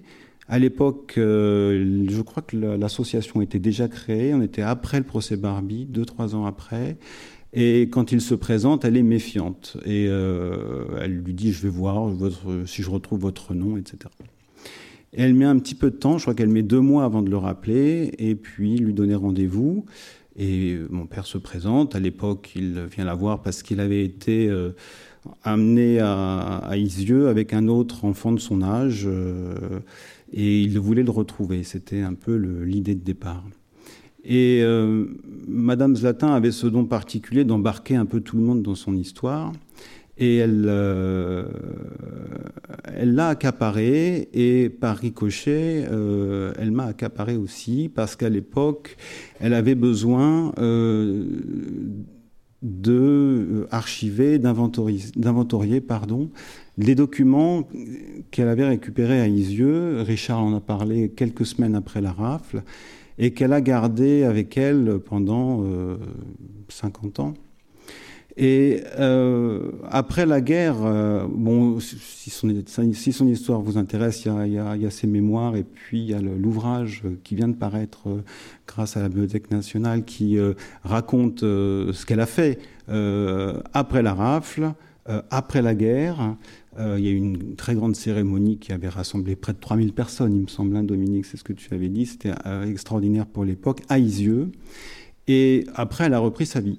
Euh, c'est quelqu'un d'un peu curieux parce que les seules photos, il y a beaucoup de photos d'elle, les photos on la reconnaît pas, c'est avant la guerre où elle est avec son mari dans un élevage avicole, on se demande un peu ce qu'elle fait là. Et elle racontait souvent que dès qu'elle pouvait, elle partait à Paris peindre. Et d'ailleurs, je me suis demandé, en regardant tous ces dessins à l'époque, qui sont très très colorés, si elle n'était pas un peu intervenue là-dedans pour trouver de la peinture et des crayons de couleur et des pastels. Et euh, donc après la guerre, elle a repris une autre vie.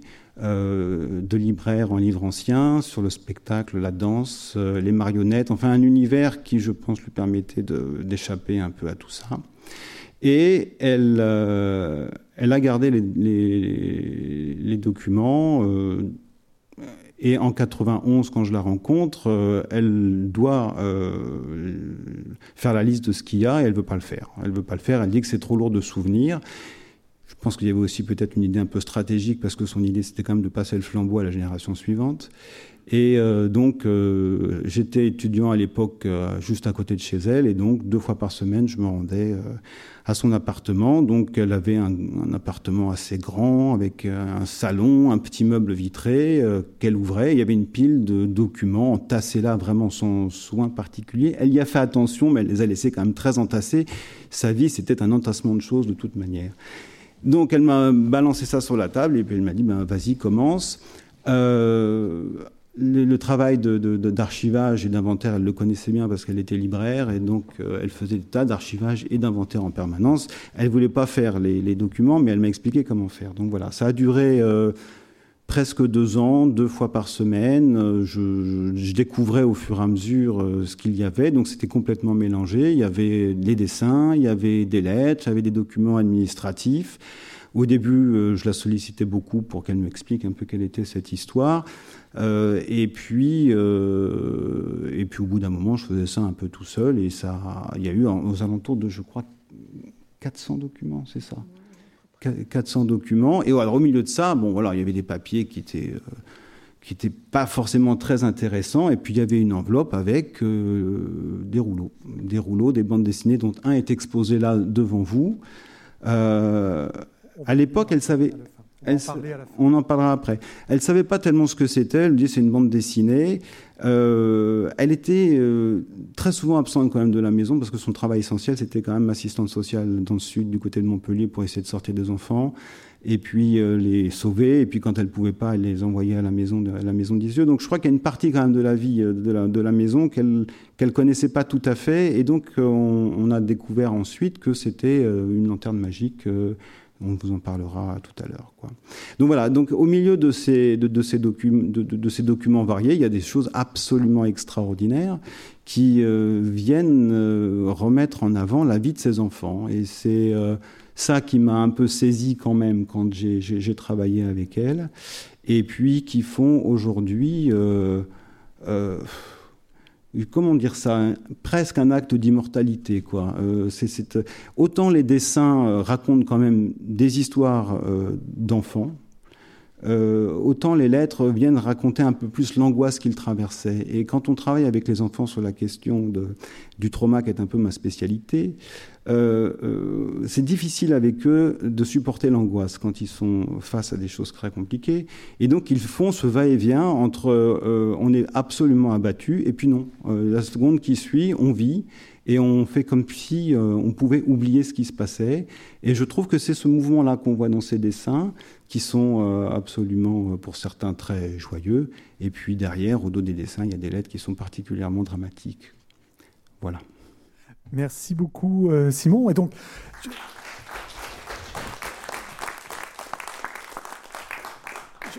Je précise que vous avez donc euh, inventorié euh, tout le, ce qu'on va appeler le fonds Zlatin. Vous avez numéroté tous les documents un à un, vous les avez décrits et vous avez préparé le travail de la BNF. Et j'invite Loïc à venir nous rejoindre. Il a peut-être besoin de l'ordinateur. Cyril Voilà, merci. Donc Loïc Lebaille est conservateur responsable des estampes et de la photo à la Bibliothèque nationale de France. Et c'est donc lui qui va réceptionner ce qu'on appelle le fonds Sabine Zlatin, dont vient de parler Simon. Euh, donc ce fonds est passé entre les mains de Simon, il l'a inventorié, il l'a, il l'a classé. Et tout cela est arrivé un beau jour de 1992 13. 13 voilà.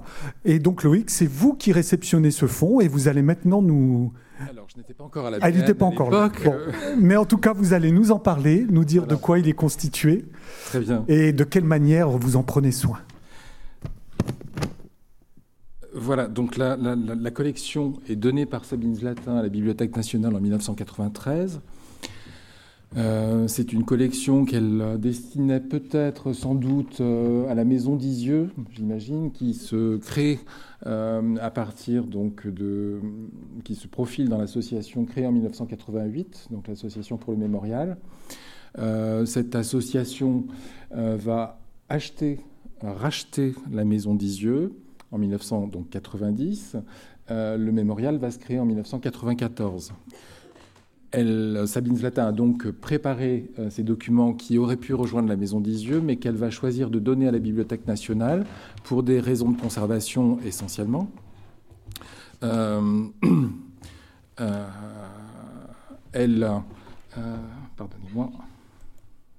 Voilà, merci. Voilà, elle, elle, elle, dit je choisis de donner, je choisis comme lieu de mémoire la Bibliothèque nationale, c'est-à-dire la France le mémorial avait euh, déjà cette euh, ambition nationale et aujourd'hui euh, une dimension internationale. Elle choisit la France, elle choisit pardon la Bibliothèque nationale, considérant que cette collection a une dimension mémorielle telle qu'elle constitue en, en quelque sorte un trésor national. Voilà, vous voyez à l'écran le, catalogue euh, de la collection euh, publié en 1994 qui s'appelle Garde-le toujours. Euh, donc là, on revoit un des dessins de Max Tettelbaum. Garde-le toujours, c'est le petit mot que Max adresse à son frère Hermann. Ce catalogue a donc été élaboré à partir des listes d'inventaire réalisées par, par, Simon Pintel. Le catalogue est publié par Laure Beaumont-Maillet et Anne Grimbert, avec la collaboration de, Simon. Euh, voilà, donc c'est un catalogue euh, de collection avec une description euh, des documents un à un, parfois par lot, avec quelques illustrations. Le catalogue donc est publié en 1994. une petite exposition a lieu dans le salon d'honneur de la Bibliothèque nationale euh, sur le site Richelieu, vous apercevez là euh, Samuel Pintel euh, qui présente les rouleaux dans une vitrine, qui les présente, je crois, à sa fille. Voilà.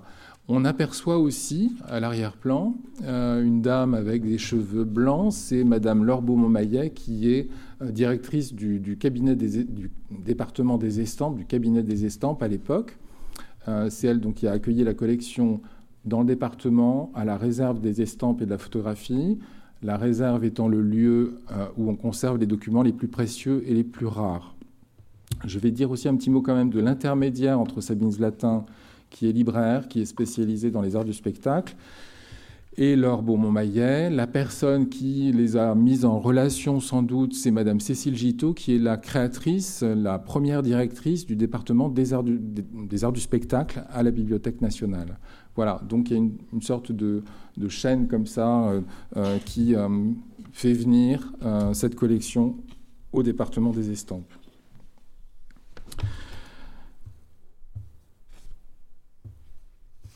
Pendant euh, en 2019, on peut noter donc un, on va dire un nouveau projet, un, nouveau jalon dans l'histoire de cette collection. Euh, en 2018, la Bibliothèque nationale choisit de présenter dans l'exposition manuscrit de l'extrême euh, les rouleaux qui ont été restaurés. On verra quelques images de cette restauration dans quelques instants. Euh, donc 2019, cette exposition, c'est aussi l'année où euh, la Maison d'Isieux et la BNF euh, se concertent pour lancer un nouveau projet autour de ces documents.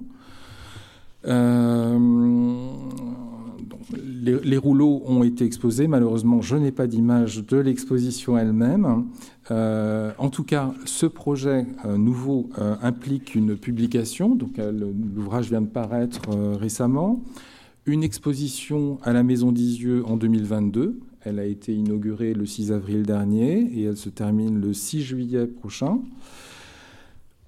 Ce projet prévoit aussi une autre exposition au Musée d'art et d'histoire du judaïsme en 2023, au mois de, janvier, une exposition qui durera six mois. Euh, ce projet impliquait bien sûr de revisiter euh, la, collection, euh, de, restaurer les pièces dans, leur intégralité. On avait travaillé jusque-là sur les, sur les rouleaux pour l'exposition précédente. Euh, le projet impliquait aussi de numériser les pièces pour pouvoir euh, donc valoriser euh, le travail, pour pouvoir rénover par exemple l'exposition permanente à la Maison d'Isieux. voilà, donc un travail un chantier de numérisation, de restauration préalable, et pour pouvoir mener tout ça, un chantier de catalogage donc à partir des éléments du catalogue publié sur papier en 1994, euh, donc une, on va dire une, reprise de toutes ces données pour produire des, des, notices au catalogue informatisé permettant ensuite de gérer la numérisation pièce à pièce. Euh, voilà, donc le travail, on a parlé de, 404 documents. Dans le catalogue, initialement, il y a 289 numéros. Ça fait 404 euh, notices bibliographiques euh, créées euh, qui donc décrivent les documents un à un. ça a été l'occasion aussi de, de poursuivre l'identification des personnes nommées dans la collection, alors des adultes, on a parlé des enfants, ils sont 105 à être passés par Isieux. Euh, la collection en nomme 224 autres pour la période 1941-1942, euh, à l'époque où Sabine Zlatin s'engage euh, auprès de, de de secours aux enfants pour sauver les enfants des camps d'internement de, la région de Montpellier. Euh, voilà, donc euh, c'était donc l'occasion de lancer ce travail d'identification qui était déjà réalisé par Isieux depuis, depuis des années.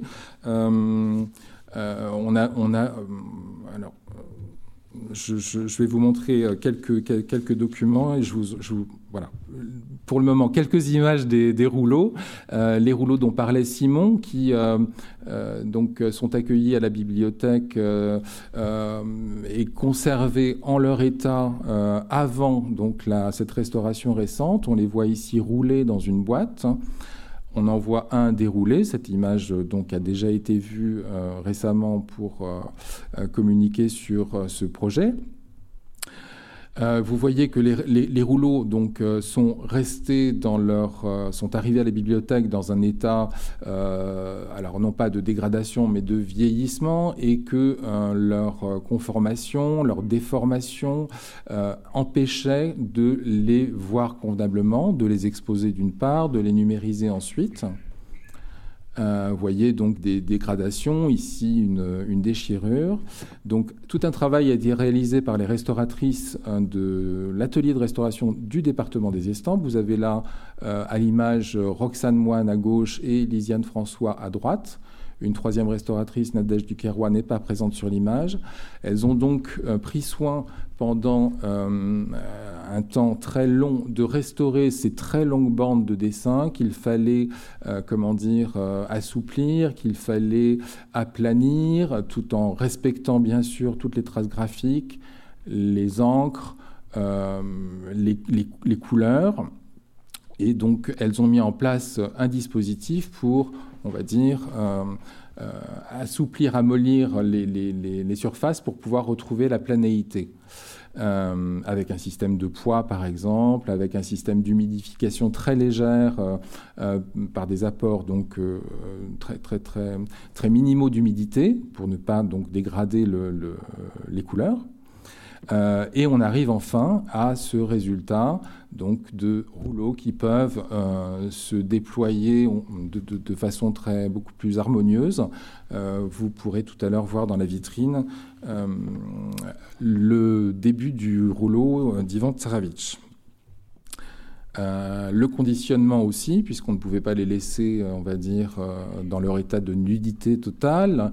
on a donc créé de nouveaux rouleaux, assez, comparables d'ailleurs à ceux qu'on utilise pour les manuscrits orientaux, pour des manuscrits égyptiens. Donc là, c'est un dispositif qui est mm, déjà bien, comment dire, pratiqué à la Bibliothèque nationale.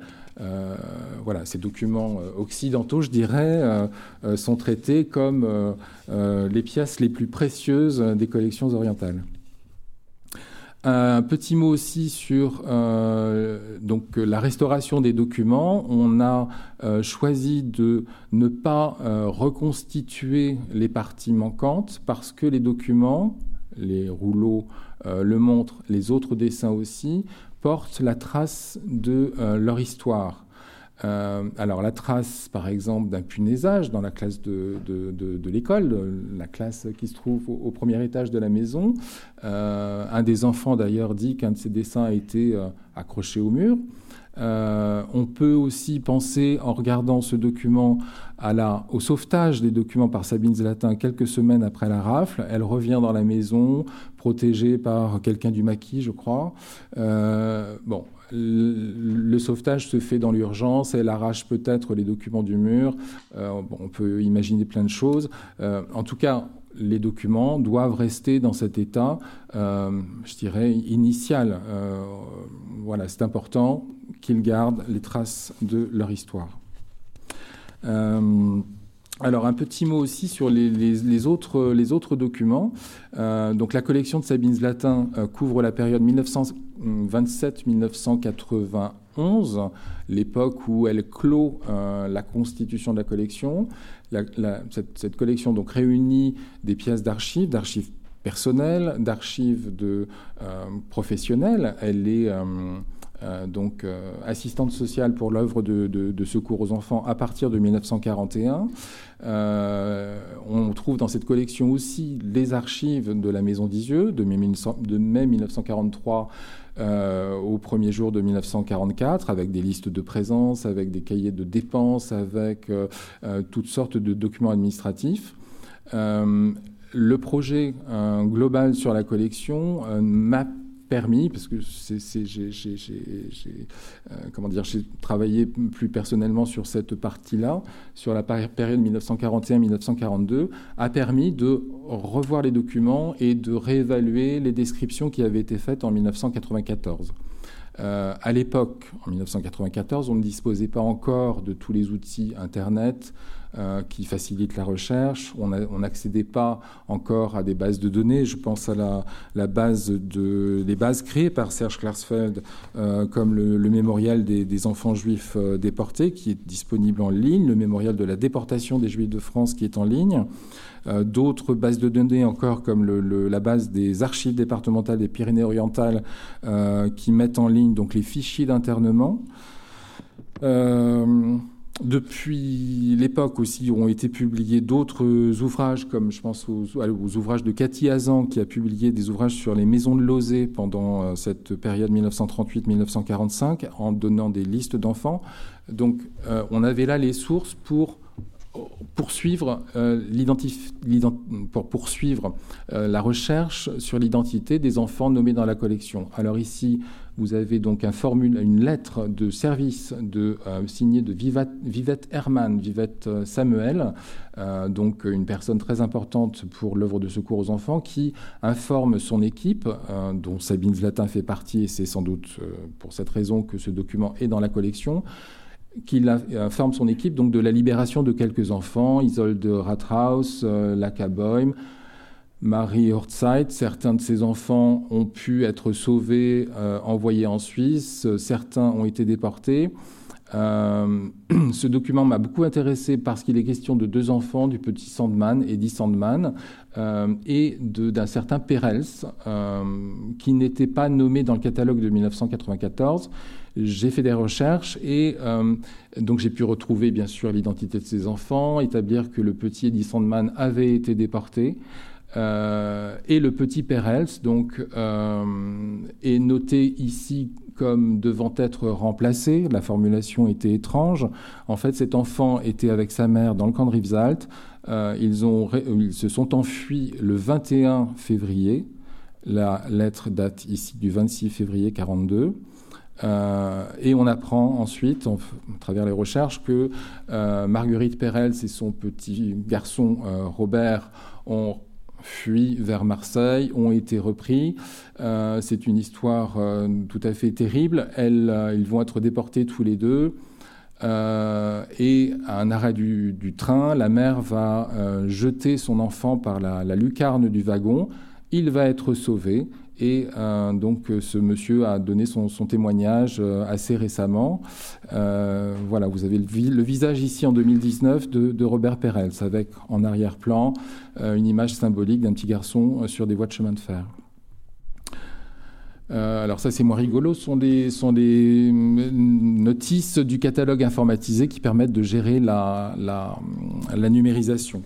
voilà, donc un travail de fond, une restauration de l'ensemble des documents, une numérisation, euh, et puis donc, euh, je dirais, l'ouverture aussi d'un nouveau chantier de recherche euh, qui permettront peut-être d'avoir de, nouvelles informations aussi sur le parcours de Sabine Zlatin.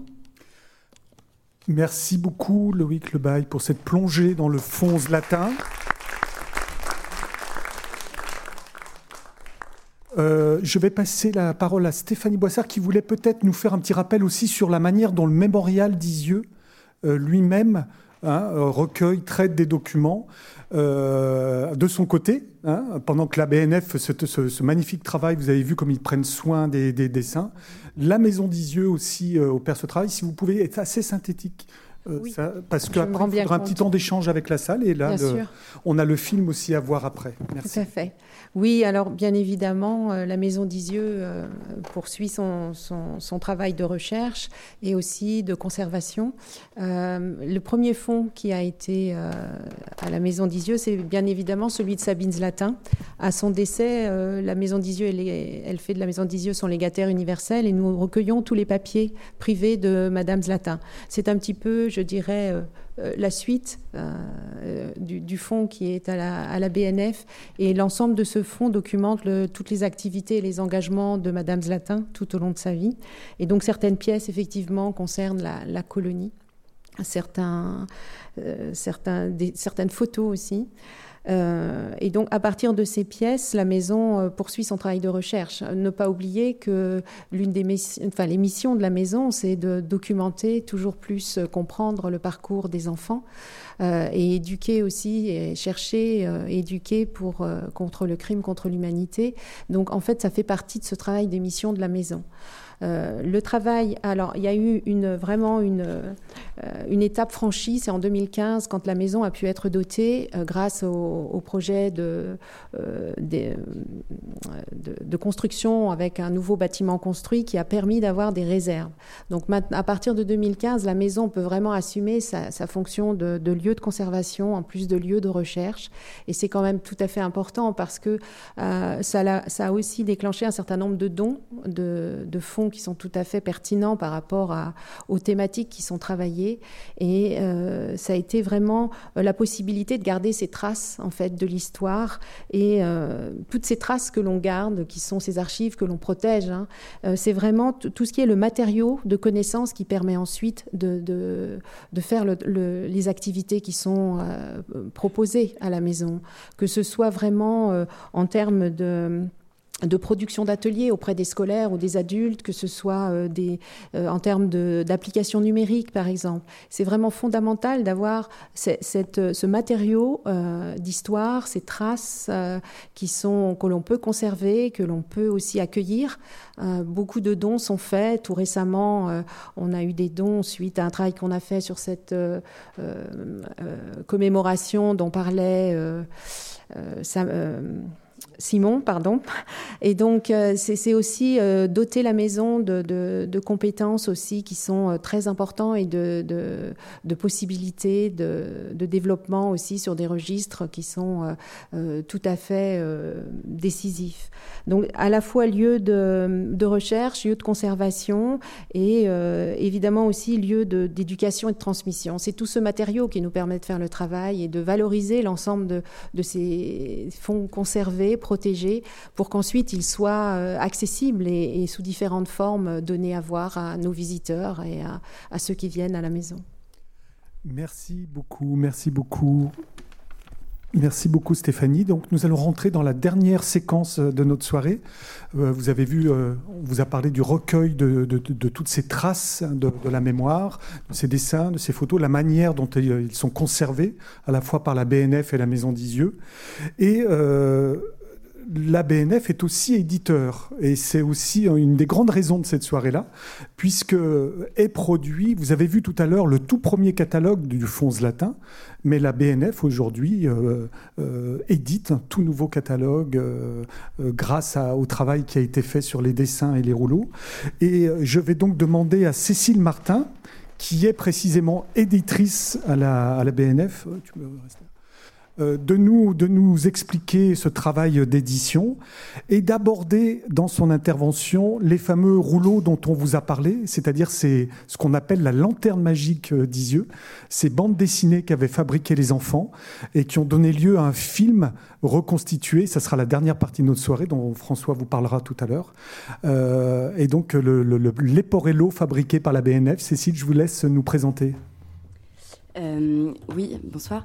Euh, donc en fait, quand euh, il y a eu ce renouveau du partenariat entre la Bibliothèque nationale de France et la Maison d'Isieux, à la faveur donc des projets d'exposition qui ont été cités, s'est imposé aussi très tôt en fait la nécessité de faire une nouvelle publication qui soit à même de valoriser les, traces, hein, les, fragments de vie que constituent les dessins, les lettres et les photographies des enfants, dont Stéphanie a parlé tout à l'heure, en disant qu'effectivement ce qui frappe quand on regarde ces pièces euh, euh, d'un premier abord, c'est que les dessins ne racontent pas la guerre, mais effectivement qui sont, enfin, qui transmettent une charge émotionnelle et de vie très très prégnante et qui est presque intacte encore aujourd'hui.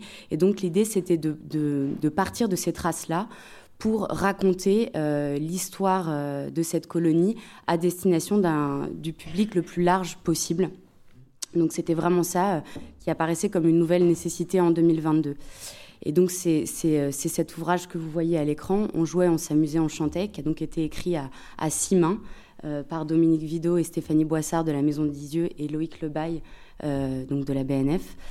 Euh, et donc l'idée, euh, c'était à la fois de redonner du contexte historique dans une première partie, ce que la partie s'intitule Un sauvetage, une tragédie, et dans une deuxième partie centrale, de raconter ce qui a été très concrètement cette petite année de vie à la, Maison d'Isieux à travers les traces que, les enfants et les adultes ont laissées. Donc de raconter comment est-ce qu'on mange en temps de guerre, comment est-ce qu'on se ravitaille. et là, Miron tient un livre de comptes où il, liste très consciencieusement les différents achats, les légumes achetés au marché. donc on a aussi abordé cette question que dont les enfants parlent aussi dans leurs lettres. Euh, des liens de solidarité qui peuvent se tisser avec les, villages euh, voisins, les voisins eux-mêmes. Euh, et bien sûr, et c'est central aussi dans l'ouvrage, raconter les loisirs, les fêtes et toute cette énergie créatrice qui a aussi animé les, les enfants pendant toute cette année. Donc évidemment, les dessins sont au cœur de l'ouvrage, les lettres qu'ils ont écrites, les petites pièces de théâtre qu'on a pu retrouver je vous interromps juste un instant pour dire aussi qu'il y avait une classe à, la maison d'Isieux et qu'il y a une des listes des enfants qui était tenue par l'institutrice et qui montrait aussi les mouvements que les enfants faisaient en arrivant au fur et à mesure de l'année. Absolument. Et d'ailleurs, au dos des, des, rouleaux dont on va parler tout à l'heure, on a retrouvé des, des, exercices euh, de français, de calcul, euh, des tout petits fragments, puisque c'était il y avait très peu de papier pendant la guerre, et donc on voit qu'il y a eu aussi un vrai travail de recyclage, et, euh, on peut retrouver comme ça ces instants de vie sur, chacun des, objets laissés. donc pour faire cet ouvrage, on s'est aussi posé beaucoup de questions techniques faire une, maquette qui soit le mieux à même de valoriser ces, paroles et, images des enfants. Euh, trouver un format qui soit euh, assez pas trop grand, euh, mais quand même suffisamment pour, pour les mettre en valeur, mais en même temps permettre une lecture assez intime de cette histoire. Et plus on se plongeait dans les documents, et plus on était évidemment impressionné par, par, ces, rouleaux qui sont particulièrement hors normes parmi les traces laissées par les enfants. Et donc, parallèlement au livre, est née l'idée de proposer un, un, un facsimilé d'un des rouleaux des enfants. Alors on s'est beaucoup interrogé sur euh, la manière de, le, de réaliser ça euh, techniquement. Et donc on a opté pour euh, la forme d'un leporello. Donc c'est un livre à l'italienne qui se déploie en fait et qui, et qui permet donc de, de, montrer quasiment à taille réelle l'une des histoires faites par les enfants. Voilà. Merci beaucoup, merci beaucoup Cécile. et donc vous voyez... C'est gentil. C'est gentil. Et donc vous voyez euh, à l'image le fameux Leporello hein, dont parle Cécile, euh, euh, donc inspiré des rouleaux originaux qui sont ici, sous vos yeux. et donc qui, est fabriqué, qui est en vente au mémorial, à la BNF aussi, je suppose. Hein. Absolument, et dans toutes les librairies d'ailleurs. Et dans toutes les librairies, donc depuis, depuis quelques jours, j'allais dire. Hein. C'est vraiment, c'est en ce moment que, que, tout ça est édité.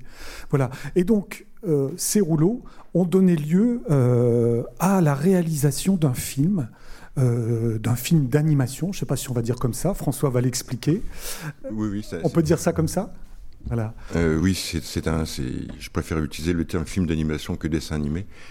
Bah, tout d'abord, je voudrais vraiment remercier Dominique Vido qui nous a fait confiance à la Société parmi les Lucioles à Valence pour mettre en œuvre un projet assez délicat, plutôt délicat, très délicat, qui était de partir de ces documents, qui sont des, instantanés figés de la vie des enfants d'Isieux et de la vie du d'Isieux, pour tout d'un coup leur donner le mouvement.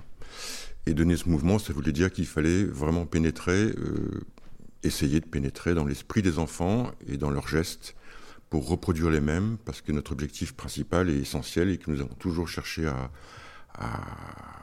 pour lequel nous avons toujours cherché à préserver, qui était en effet de respecter absolument le trait, l'intention des enfants. Alors on avait un très beau matériel hein, qui était à la fois euh, les cinq pages euh, que nous ont laissées les enfants, qui est toujours le début d'un film, à savoir un, script qui est l'équivalent d'un scénario, et sur ces cinq pages, ils écrivent, ils décrivent, ils, ils donnent un récit avec beaucoup de beaucoup d'informations sur des territoires, sur des personnages, sur des actions et euh, des dialogues, bien entendu. Donc on avait, l'élément de base de, fabrication d'un film, qui était ce script, et on avait, puisque nous avons traité aujourd'hui que le, film, euh, que la partie Ivan Tsarevitch, euh, on avait 74 dessins des enfants qui sont là, sous vos yeux, constitués en rouleau, et qu'il nous fallait tout d'un coup nous dire, bon ben voilà, on va faire un film d'animation, comment on anime ça? Ces dessins ne sont évidemment qu'une partie pour faire un film, donc on a dû mettre en place avec Jérôme Duc-Moget, euh, le fondateur et producteur de ce film, fondateur de la société et producteur du film, une réflexion pour mener à bien ce travail. Et évidemment, euh, c'est un travail qui a, une puissance mémorielle euh, incroyable, donc on ne pouvait pas aborder ce projet-là comme une simple industrie de fabrication de, de dessins animés. Et c'est là que nous avons entrepris une, collaboration très intense avec l'école Émile Cole, dont on vous a parlé tout à l'heure, qui est une véritable ruche d'énergie et de créativité, et dont je remercie Laurent Poilot ici présent. Euh, pour euh, mettre en place et respecter aussi la cohérence avec l'intention et l'idée de transmission dont on vient de parler euh, Stéphanie, dont vient de parler Dominique. Et pour cela, nous avons fait appel à des jeunes qui étaient juste diplômés de l'école Émile Cole, à qui on a présenté le projet. Très sincèrement, aucun ou très peu connaissait Isieux, encore moins les rouleaux, encore moins ses dessins. Nous non plus d'ailleurs, on ne connaissait pas les dessins, je vais vous dire franchement et qui, euh, on leur a parlé des projets, on leur a montré les, éditions qui ont été faites sur ces livres, ils ont été tout à fait séduits, et on leur a dit banco, on y va. Mais on leur dit banco avec euh, une intention euh, réelle de leur donner la main, de leur passer la main pour que eux-mêmes prennent l'initiative de réfléchir comment fabriquer ça. Ils ont toutes les compétences artistiques, techniques pour faire pour, pour dessiner, pour animer, mais on leur demandait de réfléchir aussi autrement, qui est à savoir qu'est-ce qu'on fait de ces dessins et qu'est-ce qu'on dit. Donc euh, on leur a confié la main, c'est-à-dire que volontairement on n'a pas mis de réalisateur en place sur ce projet-là. Et euh, c'est une petite équipe, en tout une dizaine de personnes qui ont travaillé sur ce film, dont six euh, jeunes étudiants, juste diplômés, qui ont entre 22 et 25 ans, et qui ont pris en charge ça avec un, une volonté, une motivation, mais qui, nous ont, toujours, euh, qui nous restent, qui nous baba en fait. Mais c'était assez merveilleux. Et de ce fait, ils, ont pris, ils prennent la relève par rapport à la mémoire de ces enfants, par rapport au principe de, transmettre qui est cher donc au mémorial. Et on est parti comme ça et on leur a confié les, rênes du travail. Donc j'ai eu le plaisir de, de diriger, c'est-à-dire qu'en effet, il fallait bien mettre en place une démarche. La première, c'était de se dire bon ben voilà comment on fait? Alors un principe tout simple. Hein, on a fait une lecture du récit qu'on a enregistré. Ça nous a donné la trame narrative de l'histoire d'Ivan Saravitch qu'on a mis sur une machine de montage le récit euh, lu faisait à peu près 10 minutes. On s'est dit, on a un film de 10 ou 12 minutes, maintenant qu'il faut remplir. Et sur chacune des, chacun des éléments du récit ou des dialogues, on a positionné les 74 dessins des enfants d'Isieux. Mais entre, entre chaque dessin, il y avait des trous. Évidemment, il y avait des espaces euh, assez conséquents qu'il fallait remplir. Et là, c'était tout notre travail de créer les plans intermédiaires. Globalement, 74 dessins, le film fait 320 plans. Donc vous faites la différence, il y a à peu près 250 dessins qu'il a fallu qu'on imagine en respectant fidèlement le récit des enfants et leurs intentions. Voilà. Et ce travail était fabuleux parce que, bien entendu, on a l'outil numérique, donc c'était pas du tout la même chose, mais on s'est dit pour restituer ça, d'une part, on avait une contrainte technique, c'est que, que vous, pourrez le voir, c'est que tous les dessins ont un format vertical, ce qui ne correspond pas bien sûr à une, projection télévisuelle. Donc, il a fallu tout découper, découper chaque dessin, retirer en effet les éléments des personnages, les dissocier des éléments des corps. On a reconstitué à partir de fragments qu'on a pu, euh, qui ont été scannés là sur le, les éléments que nous ont donné la BNF, le fond papier euh, quadrillé euh, du collège, un peu, un peu jauni, et dessus, on a réappliqué en fait tous les décors qu'on a dû aménager, agrandir, parce qu'on n'est plus, dans le même format, et pour lequel on a repositionné les originaux des enfants dans l'axe de mise en scène qu'ils avaient prévu, eux, dans leur, euh, dans leur bande dessinée. Et ensuite, on a aménagé tout le reste, puisqu'évidemment, il, il manquait des espaces. Donc, on a dû aménager, organiser tout ça. Et donc, c'était un travail sur huit mois. Huit mois où euh, on a eu six dessinateurs, des, six dessinatrices essentiellement. On a eu qu'un garçon qui, nous a suivis dessus, euh, qui sont intervenus, qui ont, qui ont fait tout le nécessaire pour essayer de retrouver le coup de main euh, de ces enfants dans le geste. Parce que comme vous voyez, les dessins, comme vous le verrez tout à l'heure, et vous pouvez le voir sur les là, les enfants traitent le dessin d'une manière très enfantine, très très enfantine. Et puis euh, ensuite, il a fallu ad adapter les modèles des personnages, qui on, a, pour lesquels on a fait en fait une, belle analyse en fait des dessins originaux. Et là, on a pu constater qu'en fait, c'est pas une même main qui a fabriqué les personnages, et qu'en fait, il y a eu un relais entre plusieurs enfants. Lesquels? Parce que les dessins, en effet, euh, il y avait un modèle, tout d'un coup Ivan Saravitch était grand et allongé, l'autre dessin était un peu plus trapu, enfin, et donc il a fallu harmoniser tout ça. Mais ce qui est, surtout étonnant, quand on a fait l'analyse de, ces dessins, c'est de voir la précision de ce qu'il représentait. C'est-à-dire les costumes, les décors, les armes, même les chevaux. Les chevaux qui sont montrés dans ces dessins, c'est pas des percherons ou des boulonneux de chez nous. Ce sont vraiment des petits chevaux des, steppes d'Asie centrale. Même, le, même les harnais, on s'est rendu compte que ils ont respecté tout. C'est-à-dire que les, chevaux n'ont pas de, n'ont pas de mort. C'est des, des, des acamors, je crois qu'on appelle ça, qui sont des espèces de, de, de, de sang qu'on met autour du museau du cheval et qui permettait de draguer. Donc il n'y a pas d'erreur. Tout est d'une précision incroyable. Et donc il fallait suivre ça. Alors évidemment, avant de mettre en, route tout ça, on a d'abord fait une recherche. On a constaté des choses sur le dessin et on a fait une recherche pour voir mais quelles pouvaient être les références d'une part graphique et d'autre part par rapport à l'histoire. Alors, c'est l'histoire d'Ivan Tsarevitch. Ivan Tsarevitch est un, est un personnage folklorique. François, on ne va pas trop en dire sur l'histoire. Oui. Parce que je vous propose, euh, avant de lancer le film, on va terminer avec ce film, la, soirée, si, si, vous, si vous voulez bien. Juste peut-être, Dominique Vido, pour, pour, euh, pour conclure la soirée avant le film, on va entendre des voix euh, qui vont nous raconter avec vos images, euh, François. Et ces voix, ce sont celles de collégiens. J'aimerais que vous nous en parliez euh, très rapidement pour, pour nous dire aussi le sens que vous attribuez à la Maison d'Isieux en termes pédagogiques, en termes de transmission. Oui. Alors, ça marche Oui.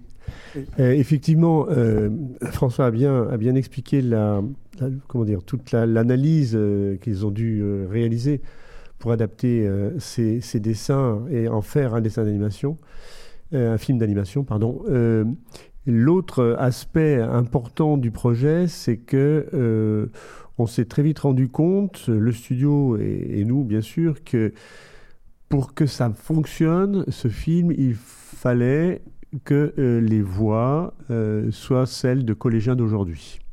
En, gros, que, que, ce film finalement soit le témoignage d'une veillée de l'été 43 à Isieux.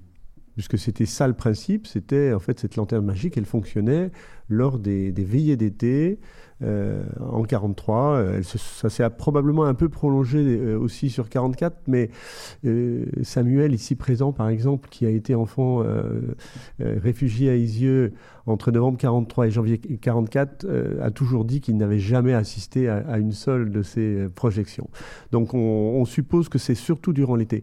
Et les, comme l'a très bien dit François, les voix étaient prises en charge par les enfants eux-mêmes. Les bruitages étaient faits par les enfants eux-mêmes. La narration était faite par les enfants. Les dialogues aussi. Donc il fallait absolument retrouver, euh, pour ce film euh, d'animation, il fallait retrouver ça. Et là, on a eu l'idée euh, de, faire intervenir sur ce projet une, classe avec laquelle on, travaille depuis six ans maintenant, qui est, enfin, qui est une classe du PE2A dans le jargon éducation nationale, c'est-à-dire une classe de primo-arrivants, d'enfants qui ne parlent pas très bien français, c'était bien pour nous parce qu'on savait que euh, dans, euh, dans la colonie, certains des enfants maîtrisaient pas très bien le français toujours. Hein. Il y en avait qui venaient de, de, Pologne, il y en avait qui venaient de, Hongrie, d'Allemagne, beaucoup d'Autriche. On a parlé de Georgie. Georgie était germanophone, bien sûr. Et donc, ils, ils, avaient appris le français à peu près durant leur pérégrination avant d'arriver à Isieux, mais enfin, c'était certainement pas dans, avec... Euh, avec des accents euh, d'Île-de-France. Et on avait voulu aussi, c'est l'intention première, que justement créer, cette, euh, pour recréer les villes, ben de, créer aussi des situations de, de, voix qui, sont, qui prennent en charge le français, euh, qui s'efforcent de le faire très très bien, mais avec des aspérités, avec des grains qui, qui, qui, qui soient la preuve de la diversité de leurs origines. Et euh, du coup, voilà, c'est une classe de, ce type d'élèves qui, primo-arrivants, qui, dont les familles viennent d'arriver en France en général, qui viennent du monde entier, et euh, qui, euh, qui est situé à, à Vaux-en-Velin, dans la banlieue lyonnaise, à qui on a confié, en, en, plein accord bien sûr avec le studio et nous, à qui on a confié le soin de faire la bande son en quelque sorte. Voilà. Merci beaucoup Dominique. Donc voilà le, sens du travail de la Maison des qui est résumé dans, ce projet, la Maison des que je vous invite à visiter pour ceux qui ne l'ont pas encore fait. Euh, et donc pour terminer cette soirée, j'aurais bien souhaité qu'on diffuse le film, qu'on fasse peut-être le noir dans la, dans la salle. Et on va, comme on a commencé la soirée avec une lecture, On va terminer euh, avec le film et les dessins des enfants et la voix des collégiens de Vaux-en-Velin. Vous venez d'écouter un podcast de la Bibliothèque nationale de France.